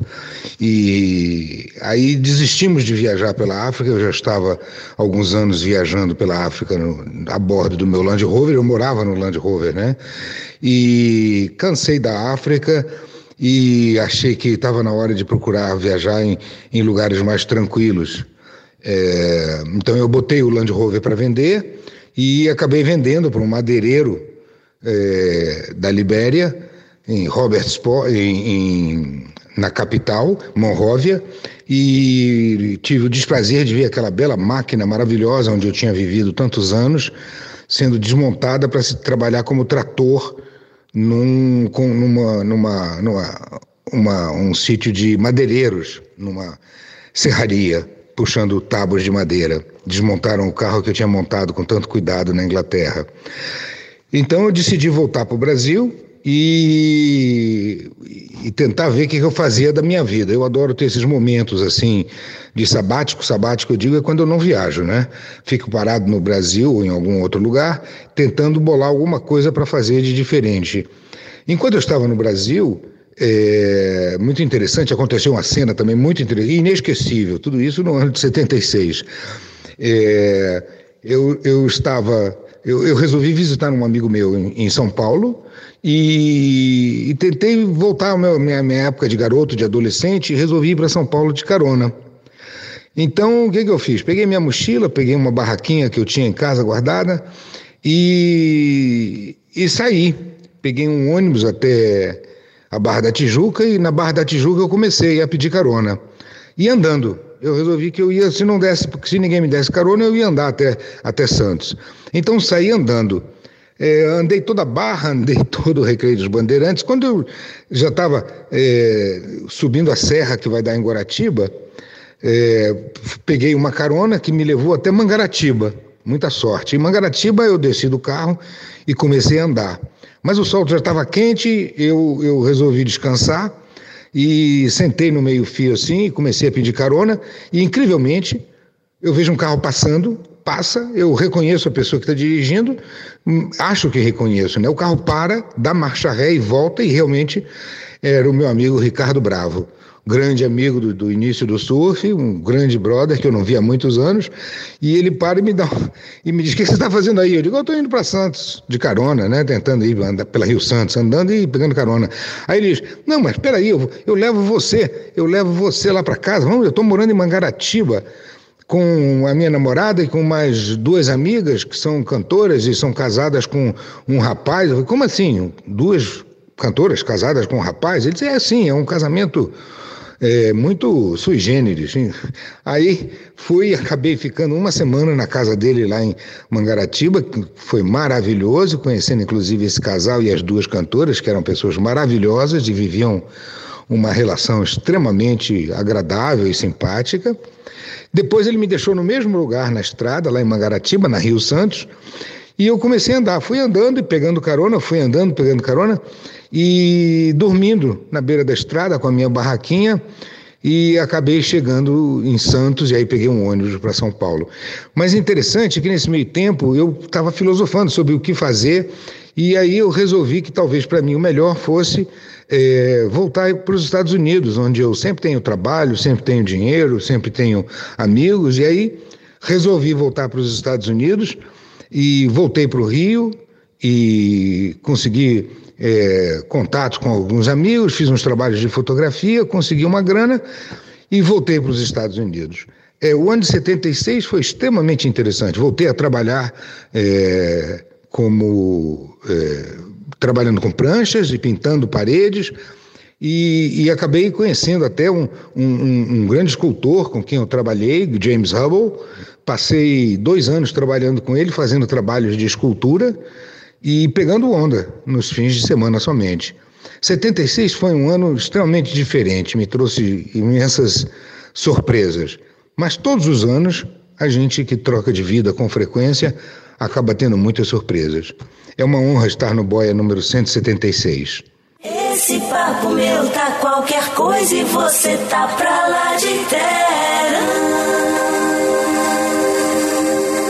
Saudade, né? É, o Tito é demais, né? Todas as histórias dele são muito boas. Você chegou a ver muita prancha do Tito circulando, Dragão? Olha, eu vi poucas em São Paulo. No, quando eu fiz aquela curadoria de 50 pranchas réplicas, a gente pegou uma réplica que era da coleção do Rico de Souza, do Museu do Rico, e foi feita, na verdade, não foi nem o Tito que fez, foi o, Neco Carbone, o Tiola laminou e ficou linda a prancha. O, ele era elogiado pelo acabamento das pranchas, né? Até o, o Rico, quando foi para lá para Califórnia, depois para Havaí, a primeira viagem dele, ele, ele passou um tempo nas fábricas da Califórnia, onde ele tinha percebido que o Tito tinha pego toda aquela qualidade de, de, de acabamento e laminação. E as pranchas do Tito, naquele início dos anos 70, eram famosas, porque ele foi o primeiro a ir beber na fonte de como eram fabricadas as pranchas nos Estados Unidos. E trazer isso para cá e fazer uma fábrica em larga escala que era lá na Guaratiba, né? Nessas ondas perfeitas aí do, do sul do Rio de Janeiro. E o Tito é. A vida dele é incrível, né? Todas as aventuras que ele passou Uh, ele já tem mais de um livro publicado e ele é um contador de histórias de primeira, né? Pode voltar sempre que você quiser comprar lá de Marrakech e dar um tema novo para ele que, que, senta que lá vem história, né? Bom, falar um pouquinho de 1976 também, é, primeiro ano do circuito mundial e como é que o circuito mundial foi desenhado em 76, aonde que ele começava primeira etapa do circuito mundial de 1976 era o Lightning Bolt Professional Surfing Championships em Macarra, terminou em Sunset. E quem ganhou, veja vocês. Ninguém lembra dessa porra, né? Alguém lembra disso? Você lembra, Dragão? Você que tem a memória. Eu, eu lembro, eu lembro de ver, porque eu via todos os resultados nas revistas. As revistas chegavam aqui a cada dois meses e meses depois, você ia saber o resultado de um Pipeline Masters, de um, de um Duke ou do Smirnoff em março, abril. Isso tinha acontecido em dezembro, janeiro. No... Então era assim, era o ciclo da, deles fazerem a reportagem de ser publicado na revista, na Surfer ou na Surfing, que eu dava para comprar as duas revistas nas bancas do aeroporto nos anos 70, né? Ou você fazia assinatura. O Tito Rosenberg vendia as assinaturas da Surfer, né? Então você ia saber o resultado pela revista, não tinha outra fonte para você saber quem tinha ganho esse campeonato, só quando chegava a revista aqui no Brasil. Mas eu lembro de, de ler todos os resultados. Eu tinha a revista que eu lia a cabo a rabo, decorava a legenda das fotos. Você aprendeu a falar uma vez por causa de surf ou por causa de música, não? Não entendi. Repete. Você aprendeu a falar inglês mais por causa de surf ou por causa de música? Das duas coisas, eu li as revistas inteiras e eu tinha um vício. Eu chegava da faculdade, ou mesmo antes até de eu entrar na faculdade, eu cada disco que eu comprava, eu sentava numa poltrona com a minha aparelhagem de som, pegava as letras das músicas que vinha naquela encarte de dentro e ficava ouvindo. E as palavras que eu não conhecia, eu ia no dicionário buscar. E também fiz a cultura inglesa. Mas eu vou confessar para vocês: o que mais ensina é viajar. Viajar e você arriscar falar com as pessoas lá fora. Isso é o que te dá maior traquejo no inglês ou qualquer língua que, que você vai fazer. Então vamos lá. Quem ganhou a primeira etapa do circuito mundial, sem que ninguém soubesse que era a primeira etapa do circuito mundial, foi o Rory Russell. Eu acho que não tem nenhum surfista menos competidor do que o Rory Russell desses todos, porque tem ele em primeiro, Michael Thompson, Larry Bertrand, Mark Richard, Mark Warren, Shaw Thompson. É, é curioso, né? Ganhou 2 mil dólares dá pra, nesse dá campeonato. Dá o Rory Russell num dia especialmente feliz, quebrando tudo, pegando todas as melhores ondas que aparecem e felizão até o, até o final. Não, mas ele nessa época eu lembro que ele estava no, no, ambiente de competição. Tanto ele ganhou um Pipeline Masters, ele ia bem nos campeonatos lá na Austrália, em Bells, acho que ele chegou a fazer uma final. Aqui no Rio, no Rio de Janeiro, ele ganhou em 75, antes de ter o IMEA 5000, teve um campeonato aqui que foi um teste, né? Que o, o Rico de Souza trouxe o pessoal da África e ele também estava aqui, né? O, o Rory Russell que ganhou, né? Não foi o Jeff Crawford? Não, não, o 75, não. aquele ensaio. 70, antes, 75 não, não, o Russell. O Jeff é. Crawford foi vice para o PP em 76. Eu acho que o Jeff Crawford não veio em 75. Tá? Bom, Tinha um pessoal do. Segunda que eu, etapa, que eu lembro é o Harry Russell que ganhou esse de 75. Segunda etapa é em Pirra, Nova Zelândia. E o Michael Peterson ganha com o Colin Smith em segundo. Ted Spencer em terceiro. Ted Spencer, porra. É, um dos dois com o Smith, né? é. É de outra geração o, o, o, Ted Spencer. E o Pete Royal também é de outra geração. De geração. É, quem mais? Deixa eu ver. Terceiro campeonato do ano, aí sim. É o Bells Easter Classic. E esse é um campeonato histórico, porque é um daqueles campeonatos que o Jeff Heckman ganha. E quando a gente fala assim, um daqueles campeonatos que o Jeff Heckman ganha, a gente está falando de um cara ganhando um campeonato provavelmente completamente enlouquecido de heroína, né? Mas o lugar... Jeff Hackman também, com 15 anos, ele ganhou, se eu não me engano, o Duke em Sunset. Quer dizer, ele foi, era um, um, foi um prodígio no início, muito jovem, né? Com aquele estilo agachadinho dele firme, mas depois ele teve esse, o, o livro Mr. Sunset, já comentado várias vezes aí, é incrível. Eu peguei o, o, meu livro aqui, ó, resultado de 75, o primeiro Rory Russell lá no Rio de Janeiro, Michael Hickman em segundo, Pepe Lopes em terceiro, Rico de Souza em quarto, Lari, que é o Lourenço Ipanema em quinto e Carlos Mudinho em sexto. Foi o resultado desse campeonato que eu tirei da Brasil Surf. Isso, Isso aí. aí. Mas voltemos para 76. O Jeff Hackman teve, teve as loucuras dele, mas ele era um excelente competidor. Esse campeonato ele ganha. Ian Kerns em segundo, Wayne Lynch em terceiro, Mark Warren em quarto, Paul Nielsen em quinto e Mark Richards em sexto. E estamos falando aqui de uma da, daquele é, pontos por manobra onde valia a cavada, bottom turn, bottom turn radical, climb and drop, cutback, é, cutback pull. O que, que, será o cutback pull? É engraçado. Deve ser o que volta né, junto, sei lá, alguma coisa. Tem o drop, tem o fade, o hang five e o hang ten. Ainda valia o hang five e o hang ten, hein? Ainda valia ponto. Devia valer menos, mas valia. É, e, está claro aqui, porque o ranking era em pontos por manobras, por isso que o Jeff Heckman ganhou. Depois tem um campeonato em Phillip Island, que o Ian Cairns ganha, Michael Peterson fica em segundo, inverte né, o, o, o, resultado de, de onde mesmo? Não, não, não inverteu nada. É outra história. Ian Cairns em primeiro, Michael Peterson, Wayne Lynch, Peter Townend, Terry Fitzgerald, Mark Warren. Depois tem o Coca-Cola é, em Sydney,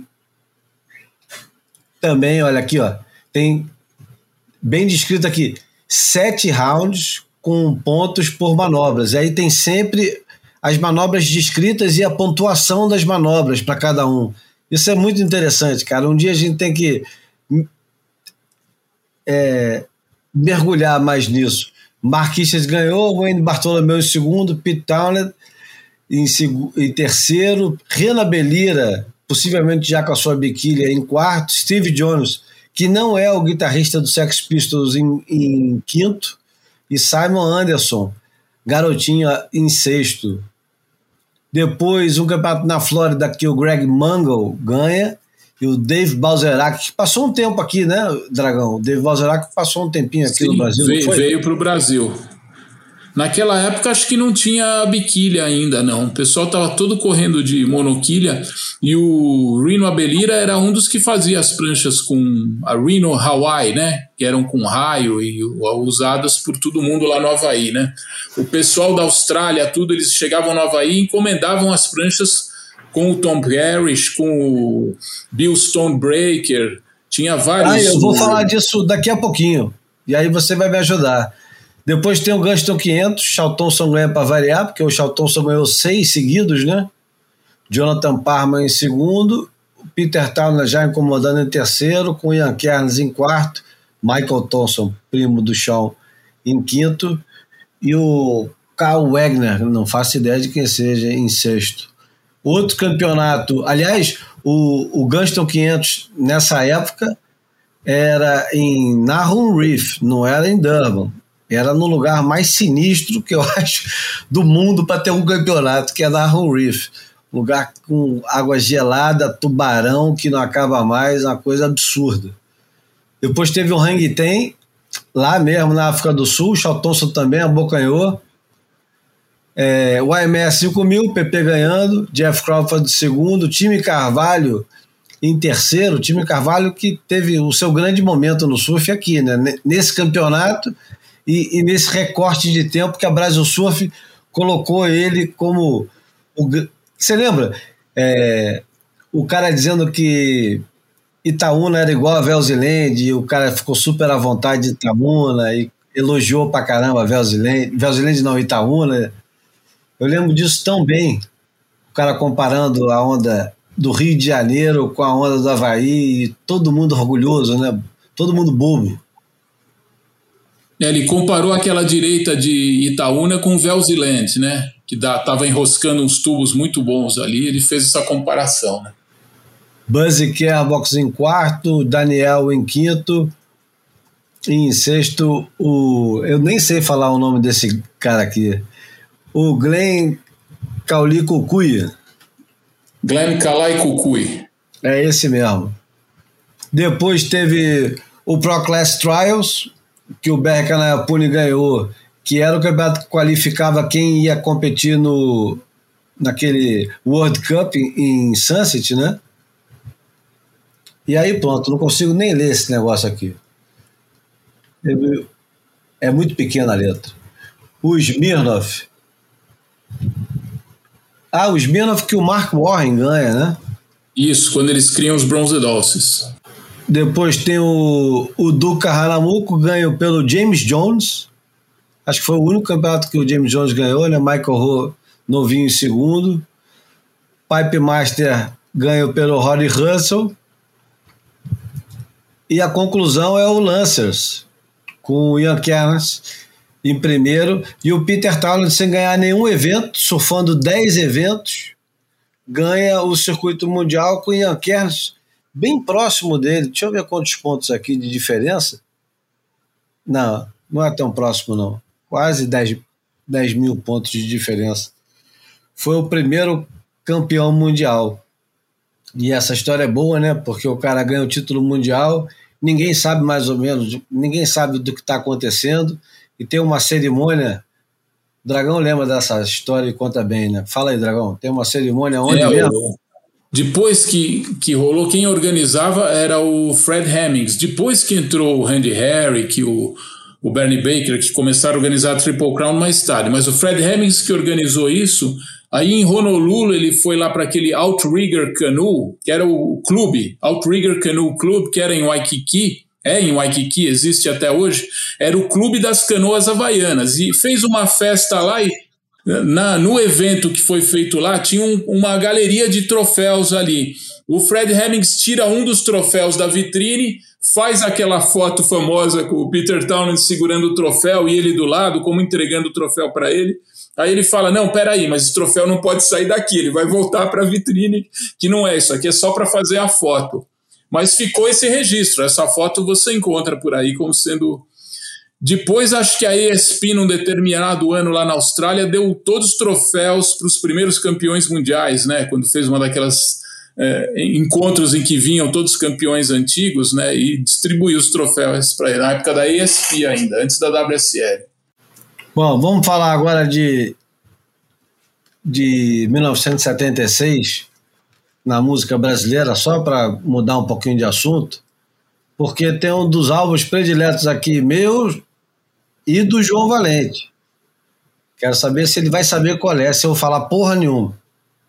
Faz a menor ideia, né, João? Faço a menor ideia, cara. Eu vou começar a falar os álbuns, você vai ficar com tanta raiva, cara, de você não saber. Por exemplo, Galo de Briga, do João Bosco, é de 1976. Maravilha. E se você colocar o nome dos, dos caras que tocam com o João Bosco nesse disco, vai de Radamés Natali a Toots Tilleman e Toninho Horta, Pascoal Meirelles, Luiz Essa. É, é, uma, é um quem é quem na música Rio do Hora, é muita gente. E, porra, João Bosco e Aldir Blanc no, seu melhor, né? Outro álbum de 76, Doces Bárbaros, também aquela confusão que é tanta gente boa, Arnaldo Brandão tocando baixo, Caetano, Gil, Gal Costa, Betânia, é, Sabe qual é o outro álbum que é de 76 que eu mesmo não sabia, como se eu soubesse de tudo, mas eu fiquei tão surpreso de, de me dar conta. Caramba, é de 76? É um álbum que, porra, é um, acho que é um dos álbuns mais tocados de todos os tempos, que é The Best of Two Worlds, do Stan Getz featuring João Gilberto, com a Miúcha cantando. Tu sabia que é de 76 esse álbum? Demais, não, né? E, e esse que você falou dos músicos, né? Não, não, sei se o Falso Brilhante deles Regina é de 76. Eu lembro que teve o show aqui na, no Teatro é Bandeirantes, na Briga. Eu fui três vezes no show. Fui quando foi lançado, daí eu falei, não, preciso ver de novo. Aí ele ficou, ficava um mês em cartaz, no Teatro Bandeirantes, na Avenida Brigadeiro. Aí quando tava para ir embora, eu fui a terceira vez. Mas tinha o Natan Marques na guitarra, os músicos que estavam com Elis é o segredo desses discos dela serem tão bons, ou o Clube da Esquina do Milton Nascimento. Eles se cercavam de. de, teve todas essas homenagens ao Clube da Esquina, agora comemorando, né? O, acho que 60 anos, né?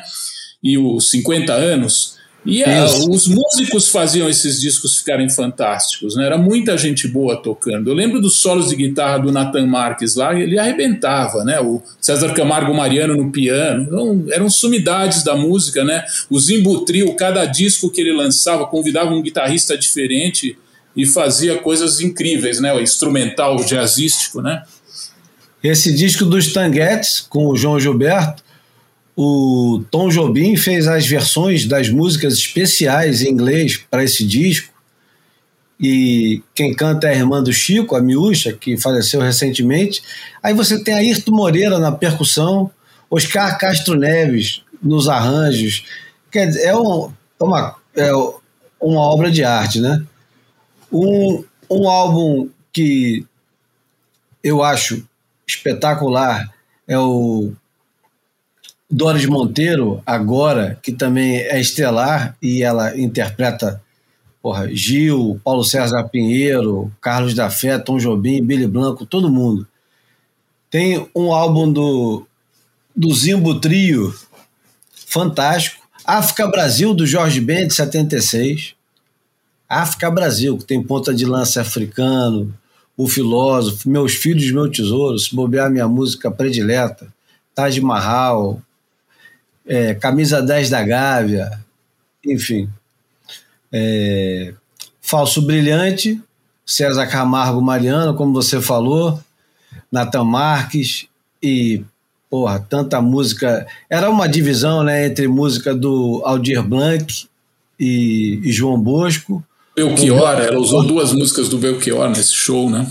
Belchior e tinha até a Tawapa e o Punk. e Violeta Para, que ela canta Graças à La Vida, com a música linda. Fantástico show, um dos melhores shows que eu assisti na, na vida. Milton Nascimento Gerais, Descasso, que tem participação de Mercedes Souza, Clementina de Jesus, Bebel Gilberto, Be Beto Guedes, Chico Buarque, Francis Raime. É, é, também é outra brincadeira, né? E nem vamos entrar nos internacionais ou vamos, só para irritar? Ah, acho que justifica. Mas Bebel Gilberto não pode, não, que era muito. Ah, de repente Bebel Gilberto fazendo vocal criança, né? Não, Bebel Gilberto não. Acho que é, era muito nova nessa época. Quem tinha participado do disco anterior com os Tanguetes era Astrude Gilberto. Ah, tá, não. Você falou não foi nessa época o que a Flora Purim fez o disco com o Corea, Light as a Feather, que tinha os vocais dela no. Acho que é, não sei se é exatamente 76, mas era um disco muito bom também. Que a bossa nova estava misturando com o jazz internacional cada vez mais, né?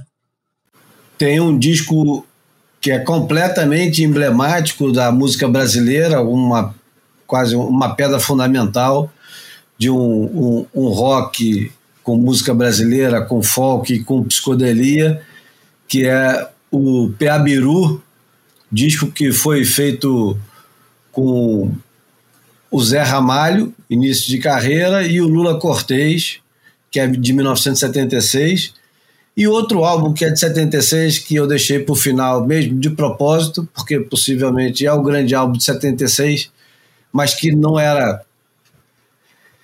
Não, não é tão celebrado quanto esses todos, porque era de um senhor de idade que já estava com, com, já com quase 70 anos de idade. É o, é o segundo álbum do Cartola, pelo selo Marcos Pereira, que foi lançado em 76 que ele lançou, que tinha ele interpretando O Mundo é um Moinho, Não Posso Viver Sem Ela, Preciso Me Encontrar, Peito Vazio, As Rosas Não Falam.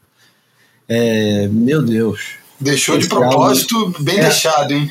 É, é a coisa mais linda do é, mundo esse álbum. É uma capa também que todo mundo conhece, não precisa nem olhar para a capa, você fala em Cartola, você lembra dele nessa janela, ele e a dona Zica ao lado. É, é lindo, lindo, lindo mesmo. Sabe o que, que tem de, de álbuns de 76 lá fora? Você tem o Desire, do Bob Dylan. Que tem Station, Hurricane, né? Station, é, que, quantos minutos tem Hurricane? Acho que são oito, né? É uma porrada, né? Em homenagem é uma das obras-primas dele. Aquelas que vão para o rádio independente de, de qualquer coisa, do tempo, né? Como a do Queen, né, que não queriam fazer a música e engoliram e virou um hit, né, mesmo sendo longa, né. 76 é o ano zero do movimento punk, movimento punk musical e como estética também. O primeiro disco do Ramones. É... Caramba, sabe um, um álbum que eu tô vendo aqui que é de 76 e que diz muito dessa época aí. Não sei se você ouvia Dragão ou se o, o João também é, percebe esse álbum como muito anos 70. É o Jackson Brown, The Pretender. Sim. Muito bom. Esse eu trouxe do Havaí. Eu lembro que eu, eu ouvia no rádio, no carro, a gente tocava o rádio no carro e as músicas mais tocadas eram Hotel California dos Eagles, tocava essa música, mas tocava mais o hit que era New Kid in Town, que é do mesmo LP. E também do Al Stewart, aquele Year of the Cat. A gente ligava o rádio, ia de, sei lá, de, de Waimea para Sunset, sempre tocava o The Year of the Cat, ou o Eagles, esses álbuns que estavam sendo lançados, o do Bob Dylan também, os discos que saíram em 76, que a gente chegou lá fim de 76, ficamos até o fim de fevereiro de 77 e aquela rádio KPOI, KPOI FM. Acho que todo mundo foi provar aí, já deve ter ouvido um pouquinho essa rádio, né? Hits do ano, segundo o New Music Express, The Boys Are Back in Town, do Finn Lizzy, Anarchy in the UK, é, Police and Thieves, Junior. Esfumaçou, Enfim, hein? Só para lembrar um pouquinho aqui do, do que tocava em 70. Ah, Steve Miller Band, Take the Money and Run. E em 76, como você tinha lembrado antes da gente começar, foi é, formado meio informalmente o Bronze Ozzies. Ozzies. Mark Warren, Ian Kearns e o fetichista rosa, Peter Town. Peter Town, né? Ah, que engraçado. E depois entrou Jim Banks, depois entrou o Shane Horan. que mais? É, quem mais fez parte? Acho Depois- que o Steve Jones, não sei se fez parte também. O Steve Jones teve aquele no, no encontro né, dos Brazilian Nuts com os Bronze Dolphins, né, que teve no ano que não teve o campeonato aqui, que o, o Nelson Machado estava doente, eles fizeram o encontro Austrália-Estados Unidos, né? E o Steve Jones era um deles, né? Que os originais são o P.T., o Ian Keynes e o Mark Warren, né? Daí veio o Jim Banks e o Shane Warren. E mais tarde veio o Steve Jones e não lembro se veio mais um. Mas os originais são esses três. Em 76 eram só eles três. Aí o Shane Warren e o Jim Banks foram os caçulas que entraram depois. Nós tivemos o World Cup em Sunset com vitória da. Eu esqueci de falar.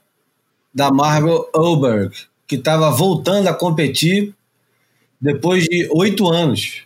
Ela tinha parado de competir, tinha se casado, já tinha mudado de, de sobrenome, né, Dragão? O, o, o, o sobrenome dela original de solteira era Margot Godfrey. Isso, quando ela ganhou o de Porto Rico em 68, né? No mesmo ano que o Fred Hemmings ganhou aquele. Ela era Margot Godfrey, também novinha na época, depois ela casou, aí mudou pro Orberg, né?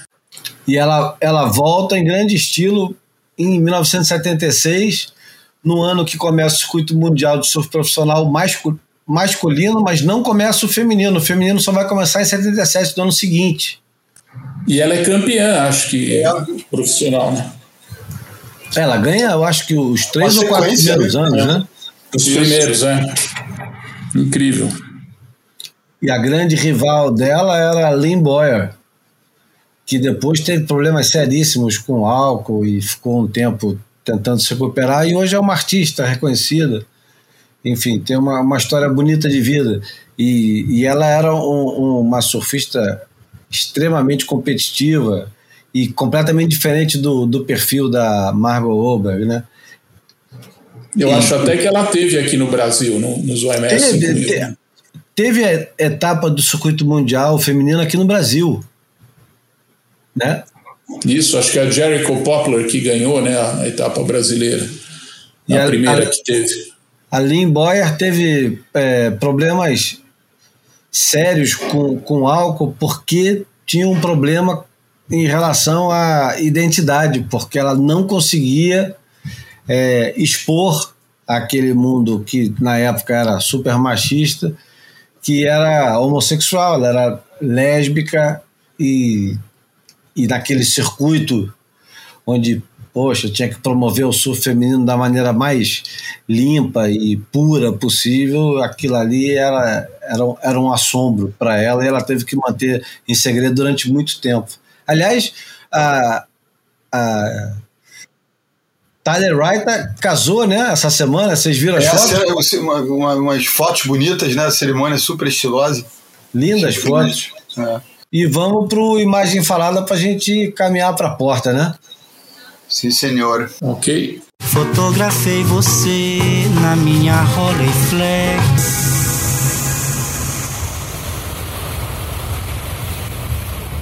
Bom, a imagem falada de hoje é uma imagem que o próprio convidado escolheu, então eu vou deixar ele descrever um pouquinho qual é a imagem, quem é na imagem, quem fez a imagem. Vamos lá, eu acho inclusive essa prancha não foi a prancha que você comprou, não, foi, Dragão? Não, não, aqui tá na foto, não. Aquilo é janeiro de 77.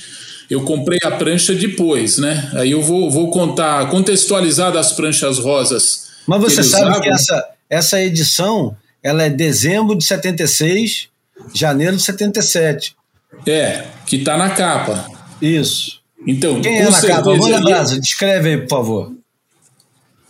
Não, essa edição é a Surfer de janeiro de 77, ela foi para as bancas e tem na capa o Peter Townend dando um cutback com a prancha rosa dele, e na verdade foi uma das primeiras tacadas de marketing de surf que ele criou um quiver coordenado. Todas as pranchas dele eram cor-de-rosa para quando ele entrava numa onda, todo mundo, todos os fotógrafos sabiam que era ele, né?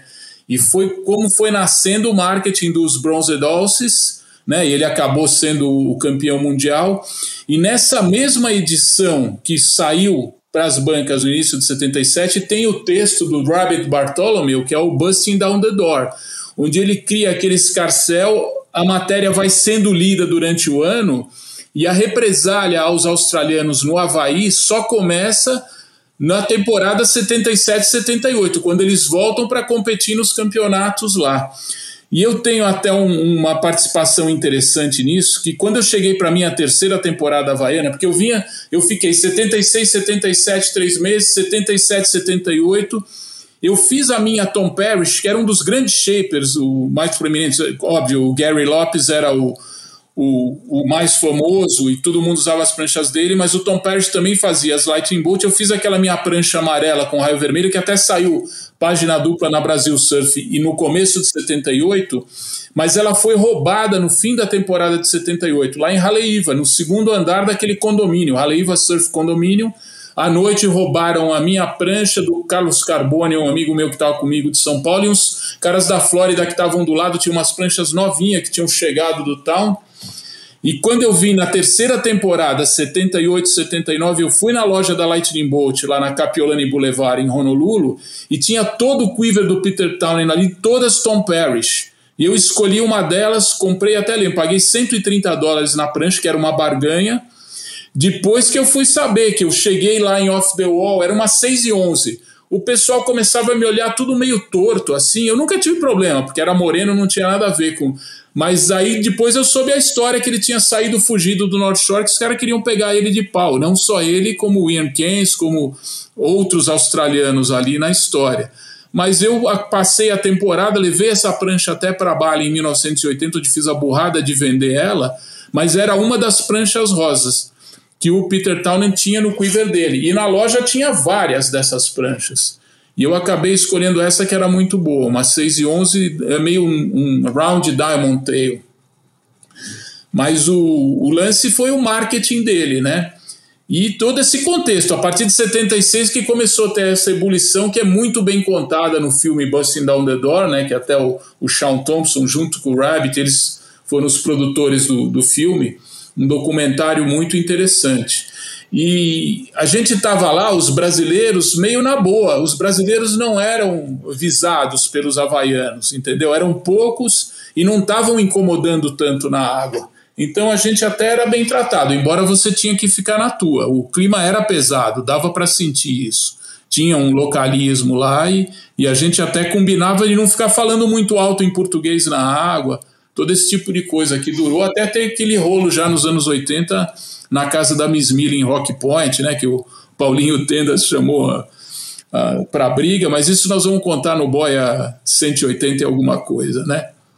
Mas a história dessa prancha rosa é, é isso aí. Eu já chamei o Picuruta, sabia? Ele meio que fez um, um forfé. No, disse que ia participar amarradão, mas na hora de, de responder, Escorregou. fez que foi e não foi, acabou fundo. Tem que ser no Boia 180 e pouco isso, né? É, pode ser. Seria legal você ter o Paulinho Tendas aí para contar as histórias dele, que ele era muito bom para contar a história também. Ah, mas tem a melhor história dele é a do Derek Hyde. Ninguém contou a melhor história do Paulinho. Nem aqui no Brasil contaram uma história melhor dele do que Essa eu não conheço. Do Derek Hyde numa edição especial do da, da Surfing Life. Que tem até uma, uma o, o papel tem uma textura diferente, exatamente no, nos capítulos que, que são histórias especiais. É, nem me lembro qual é o conceito agora, mas enfim. Eu quero mudar completamente de assunto e vamos falar um pouquinho agora de Copa do Mundo antes de terminar o negócio? Vamos lá. Então vamos lá. A gente está na segunda-feira, dia 28 de novembro, E o dia começou hoje, eu vou te contar. Dois jogos de manhã, logo antes do meio-dia, a gente teve Coreia do Sul com Gana. Um jogo alucinado, foi 3 a 2 Gana. E tudo parecia encaminhado já para a Coreia do Sul dar uma surra em Gana. Gana é, atropela é, a Coreia do Sul. Muita repente, a, não, depois a Coreia do Sul volta para o jogo, de repente parece que a Coreia vai virar. Foi uma coisa incrível. Depois, Camarões e Sérvia. Camarões e Sérvia também eu, eu achei que ia ser um jogo morno. Mas, pô, não existe jogo morno na Copa do Mundo, né? 3 a 3 com a Sérvia amassando Camarões de um jeito e de repente vai Camarões e mete plau. Começa a meter gol dos caras. O jogo foi incrível. Eu achei que hoje, de todos os jogos, depois teve Brasil e Suíça 1x0, golaço do Casemiro. Aliás, não sei se vocês estão acompanhando a Copa do Mundo pelo canal do YouTube do Casemiro, que não é o Casemiro que jogou hoje, é o gordinho, simpático. Ele está fazendo a primeira é, transmissão de Copa do Mundo em parceria com a FIFA pelo YouTube e é muito, muito boa. Bota o link lá no boiapodcast.com pra gente ver. Vou botar certamente, cara.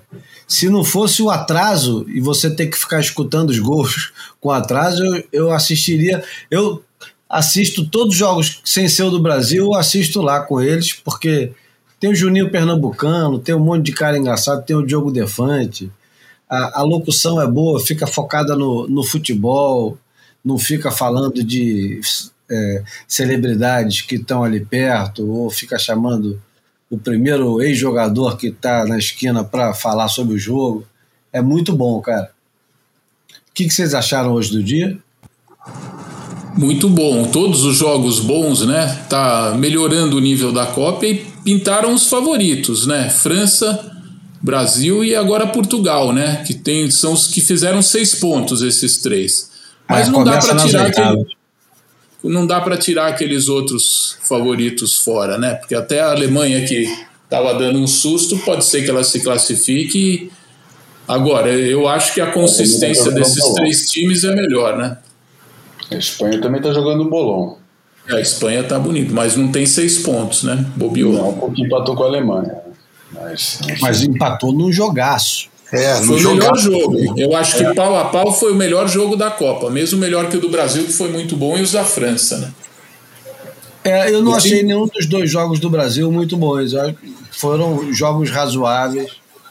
E O segundo tempo do primeiro jogo eu achei muito bom. Foi, foi muito bom. Foi um atropelo. É, eu, eu não não me empolguei tanto assim, não. Me empolguei muito mais com. Eu estou muito curioso para ver a Espanha enfrentando alguém que vá. Eu, estou curioso para ver Espanha e Japão, porque o Japão marca muito, corre muito e não vai deixar os caras tocarem a bola. Tô, tô curioso para saber como é que vão ser as soluções. Se os caras vão tocar daquele jeito mesmo e foda-se quem está do outro lado, vai deixar os caras correndo feitos loucos atrás da bola, ou se os caras vão conseguir sufocar. É, tem que ver como essa molecada da Espanha vai, vai funcionar na pressão, né? Que são muito jovens, mas pode ser que tenha uma boa surpresa. E o, a França, apesar de todas as contusões né, e as ausências, está com o time bem consistente, né? Eles têm uma base muito boa e tem reservas que nem o Brasil tem reservas ótimos em todas as posições, né? O time da França tá, tá muito bom. Ô João, você está conseguindo assistir ou no trabalho não pode? Não, cara, não, não assisto muito, não tô, só tô assistindo Brasil e Portugal, cara, pra falar a verdade, e depois vejo os compactos do- dos outros jogos, vejo os gols e tal, mas não fico assistindo o tempo inteiro, não, cara. Tem trabalho pra fazer, não dá pra ficar ligado nisso. E hoje assisti o Brasil na segunda tela, né? E, enfim, jogo sem, sei lá, trabalhando também não dá pra ter aquela tensão, não, mas me pareceu um jogo meio pô, truncado, cara, ali uma um jogo tático fudido e sem muita chance assim, porra, irada, sei lá, que parece às vezes que, que, que tá faltando o, o driblador nato no, no, no Brasil, né, cara? Aquele cara que entortador mesmo, que não tem, cara. e, e, e faltou, né? E faltou, eu acho que sentiu até a, a ausência do Neymar nesse jogo. E depois vi Portugal, cara, que eu acho Portugal fez o melhor jogo até agora e gostei especialmente de ver o crescimento de confiança ao longo do jogo, cara. Portugal no, na, na, na, segunda metade na, do, do, do, segundo tempo cara, cresceu muito de confiança, cara. Foi para cima de um jeito que, porra, é, é, o, Não, e o Bruno Fernandes e o Bernardo Silva são. os caras comeram a bola. Cara. Oi? O Bruno Fernandes e o Bernardo Silva fazem um meio de campo excelente lá, são muito bons. Portugal está com uma, uma geração que, que vem lá, vem da, da liga lá do, da Inglaterra, caras muito bons, né? Que, que é, tá tem um, um time, um conjunto. Todos os caras, de, todos os caras do, do time de Portugal são craques nos, nos, seus, nos seus clubes da, da Europa, cara. Porra, o, a geração é muito boa. Ah, tem que... um dos melhores zagueiros do mundo, tem o melhor lateral direito do mundo. Porra, não é brincadeira, não. É. E, o, e o Bernardo Silva, eu acho que hoje ele, ele tá fácil. Eu não sei por que, que ele não, não entra no, nos cinco melhores dessa Ballon d'Or, da FIFA e o cacete. Ele joga muito, cara. E ele é, joga em todas as posições do campo. Ele é, joga demais. Eu, eu até gostaria de ver ele um pouco eu, mais solto na seleção portuguesa, mas tem o Cristiano Ronaldo para assumir esse papel lá um pouco. Eu, tá ali, né? É o Cristiano Ronaldo, tem que estar, tá, né? E o jogo do Brasil, eu achei que o primeiro tempo, o espaço que a Suíça tinha para jogar me deixava aflito, cara. Porque, pô, os caras recebiam a bola na intermediária, tinha um espaço gigantesco que o Tite consertou quando colocou o Bruno Guimarães. Depois ele ajustou o negócio e a, Suíça não tinha mais espaço. No segundo tempo, ele, ele, eu acho que ele fez as substituições muito boas. Apesar de que, porra, eu, como flamenguista, é óbvio, né? Eu acho que o Everton Ribeiro é, merecia um, um tempo jogando futebol ali, principalmente pelas características do jogo e pela velocidade que a bola sai da intermediária para frente ali. Mas enfim, isso é, são é, Eu acho né? que ele, eles, o, o, Tite acerta muito mais do que erra, na minha opinião, mas essa ah, história caralho. de levar um lateral direito e não usar na hora que, que precisa me soa meio estranho, mas. Não, mas o Militão foi muito bem hoje. Tava, é, tava defensivamente, bem. né? É. E, e outra coisa, sobre Portugal e Uruguai, o cara que leva a Rascaeta para a Copa do Mundo e não coloca ele em campo, ele não merece ganhar de ninguém mesmo e não ganha de ninguém. Porque, porra, o Arrascaeta entrou, ficou 15 minutos em campo e já fez uma diferença fodida. O time já começou a ficar mais insinuante, começa a ficar. É, é, outra história, né? O cara acha espaço o tempo todo. Aquele cara começando a jogar desde o início, não sei se ele está com algum problema físico ou se é só implicância porque ele joga no Flamengo joga no Brasil. Se bem que o Varela entrou hoje como titular, né? É, desde o início. É. E deu um gol para Portugal, né? Deu a condição legal para o Cristiano Ronaldo fazer aquele primeiro. O primeiro gol foi, dele, foi do Bruno Fernandes. É o gol que eu... Pô, é o gol que, é que, que, que, que ele né? cabeceou com o espírito, né? Vamos combinar, aquilo é um meme pronto, né, cara? Apareceu uma foto aqui, eu tô com a TV em mute aqui, que a bola tá roçando no cabelo do Cristiano Ronaldo. Que, então, se contar o cabelo, eles vão ter que voltar e dar o gol para ele. É, porque roçou no cabelo. É a Lilic faturando, cara. É uma foto bem nítida, assim, no momento que a bola tá passando, ela tá encostada no cabelo dele, dá para ver já. Apareceu Pô, no Sport TV aqui. Deu um zoom bom, hein? Muito ah, bom, tá, tá, bem próximo. Dragão, você estava falando do, do Tom Parrish. E, Sim. como sempre, né, o nosso querido Matt Walsh tem uma entrevista do Drew Campion com o Tom Parrish na edição de dezembro de 76 da Surfing, da Surfing, não é da Surfer. E a entrevista é, ele, é excelente. Ele era o mais cotado naquela época. Eu lembro que quando eu cheguei lá, o pessoal comentava para mim que ele tá aí. A prancha que eu, a primeira prancha que eu fiz com ele, uma 7.3, essa que saiu na matéria da Brasil, seus paulistas no Havaí, mágica, uma das cinco pranchas. Ó, eu tive, sei lá, não vou dizer 100 pranchas, mas por aí. Eu não sou profissional de ter tanta prancha. Mas essa prancha era muito mágica. Eu botei no pé na hora uma monoquilha. Eu arranquei a quilha dela em Honolulu Bay, naquele dia grande que aparece na Brasil Surf também. Arranquei com o joelho troquei, coloquei uma outra quilha lá em Maui mesmo, a prancha continuou funcionando perfeitamente. Uma pena que me roubaram. Essa prancha eu teria lá guardado até hoje. Foi uma Então, loucura. nessa entrevista, João teve alguma prancha do Tom Parrish? Não. Nem eu. E acho que só peguei em, em museu, em prancha Tive dele. uma Homero, tive uma Homero, conta. Você teve um Homero, é? também. Homero, daquelas do, do, do, do morcego. Caramba. Tampa de caixão. É, Tem no é. museu do, do Pardal aqui, do Diniziose, aqui em Santos, tem uma dessas. Então, é, nessa entrevista, o Tom Parrish fala para quem que ele chimpeava e o tipo de prancha que o pessoal gostava. E a gente está falando agora dos anos 70 e possivelmente dos invernos ali de 75, 76 e um pouquinho antes, porque o, o Jeff Heckman usava as pranchas dele, né? E o Gary Lopes usava a prancha dele. Mas ele diz que ele começa a fazer prancha para aquela geração toda de invasores do Havaí. Ian Kearns usava a prancha dele, o Charles Thompson usava a prancha dele, o Mark Richard usava a prancha dele e até o Wayne Lynch usava a prancha dele. Quer dizer, todo mundo usava a prancha do. O, ah, é claro.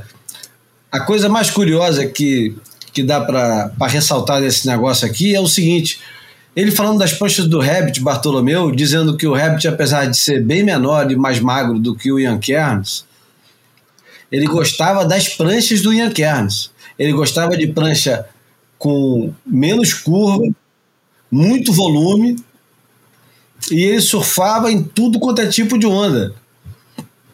E ninguém entendia por que, que o, o, o Rabbit gostava de prancha com tanto volume.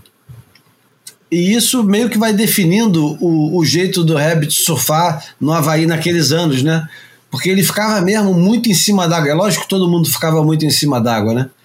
Mas repara bem nos filmes, principalmente no Freeride, como o, o Rabbit anda em cima d'água e o jeito que ele, que ele lê a onda em pipe, de backside, em sunset, em off the wall. Tem aquela foto dele espetacular. Que é, o, É, eles estavam re revolucionando mesmo. Eu lembro quando eu cheguei no Havaí em 76, logo no começo, a gente nem tinha carro, a gente alugou uma casa. Eu estava com esse meu amigo Paulo Zanotto, ele já tinha ido no ano de 75 para lá. E a gente vinha andando lá de Log Cabins, onde a gente estava, passamos chegando no backdoor. Ele estava surfando, ele e o Michael Rowe ali. Aí ele reparou um detalhe que o Rabbit, cada onda que ele dropava, a primeira coisa que ele fazia o mais rápido possível, ele ia para a base da onda. Ele dropava e ia para a base. Aí ele armava a cavada dele e ele reparou esse detalhe e me alertou. E era uma estratégia que ele usava.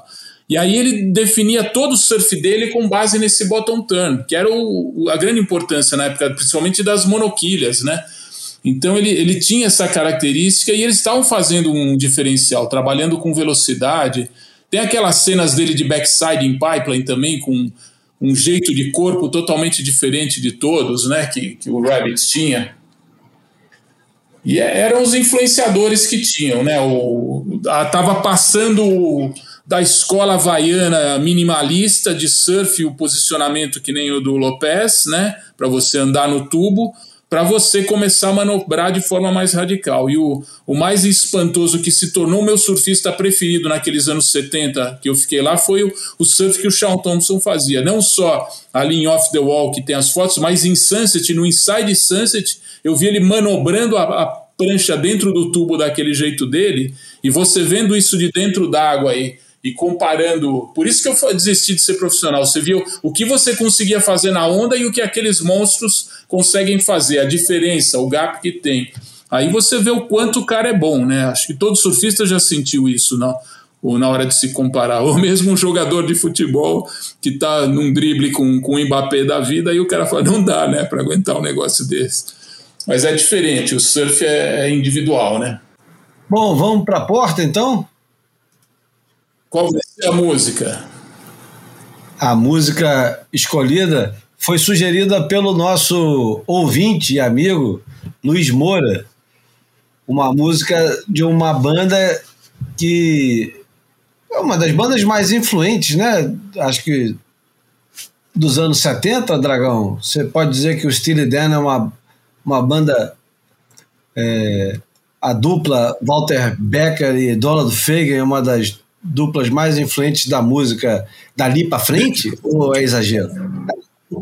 É uma, uma dessas que eu colecionei os discos, né? Você vai se apaixonando e conhecendo as bandas e, e vai começando. E é interessante como tem essas variações, né? Da, que eles vieram dos Doobie Brothers, uma parte. Então foi um, uma derivação dos Doobie Brothers, que nem o, o, você pegar aquele Buffalo Springfield de 1969, ele se dividiu para tantos grupos diferentes, né, com o Neil Young, o Stephen Stills, e depois o pessoal que formou o Poco, o Jim Messina, que fez com o Loggins and Messina, tem, tem discos do, do Loggins and Messina do, dos anos 70 com arranjos maravilhosos, com saxofone e tudo, e é um country rock de primeira, mas com músicos altamente competentes, né? Como vai não só aqui no Brasil, lá fora também tinha isso.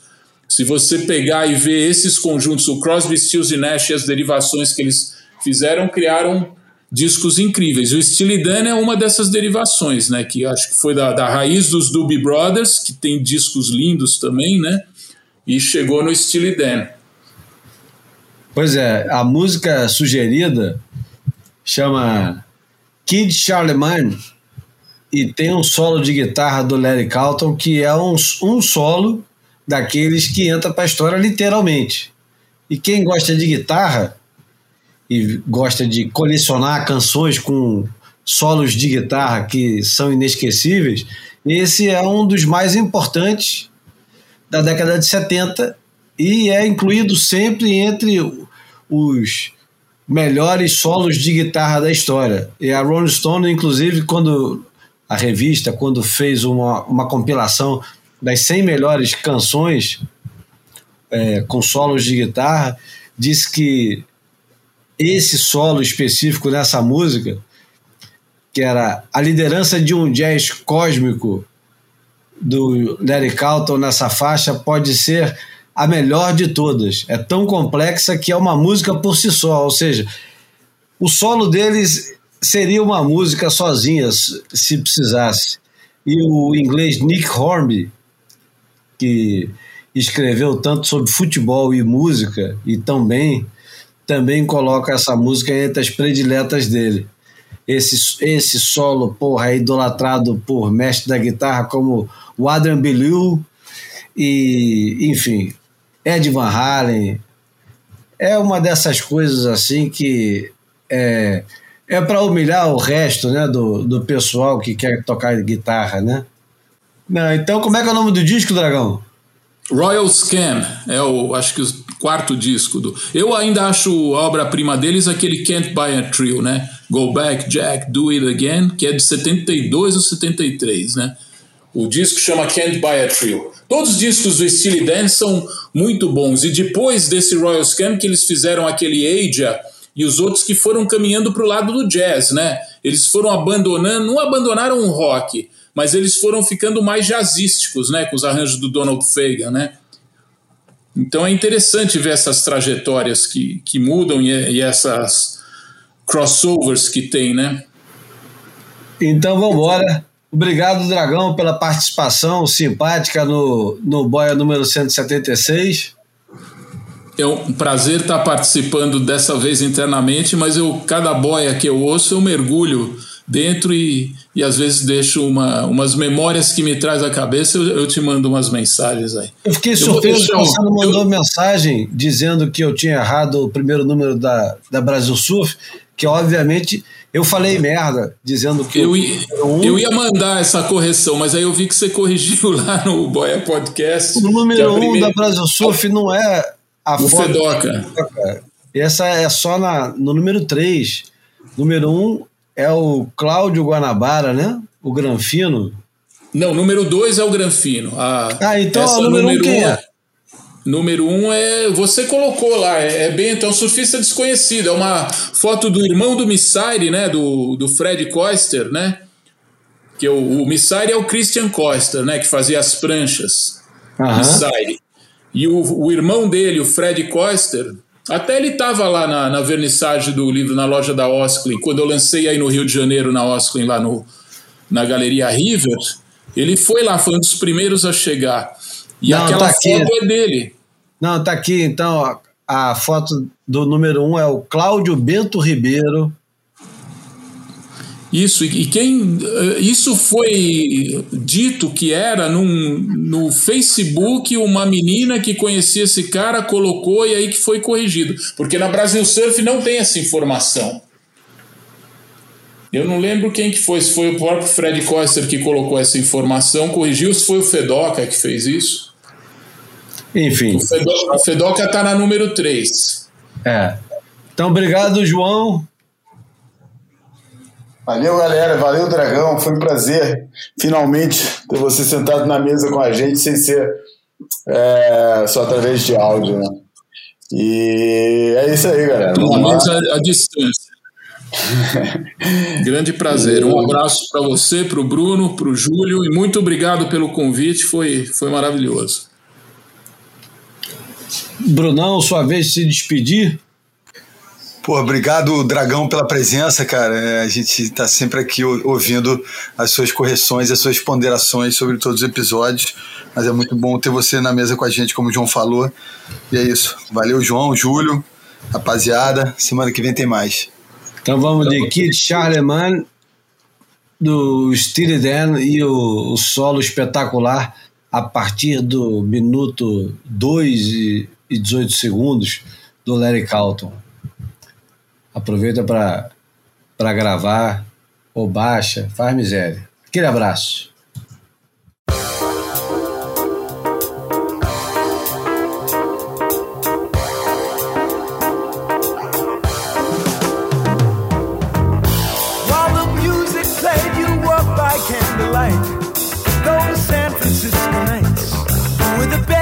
Town.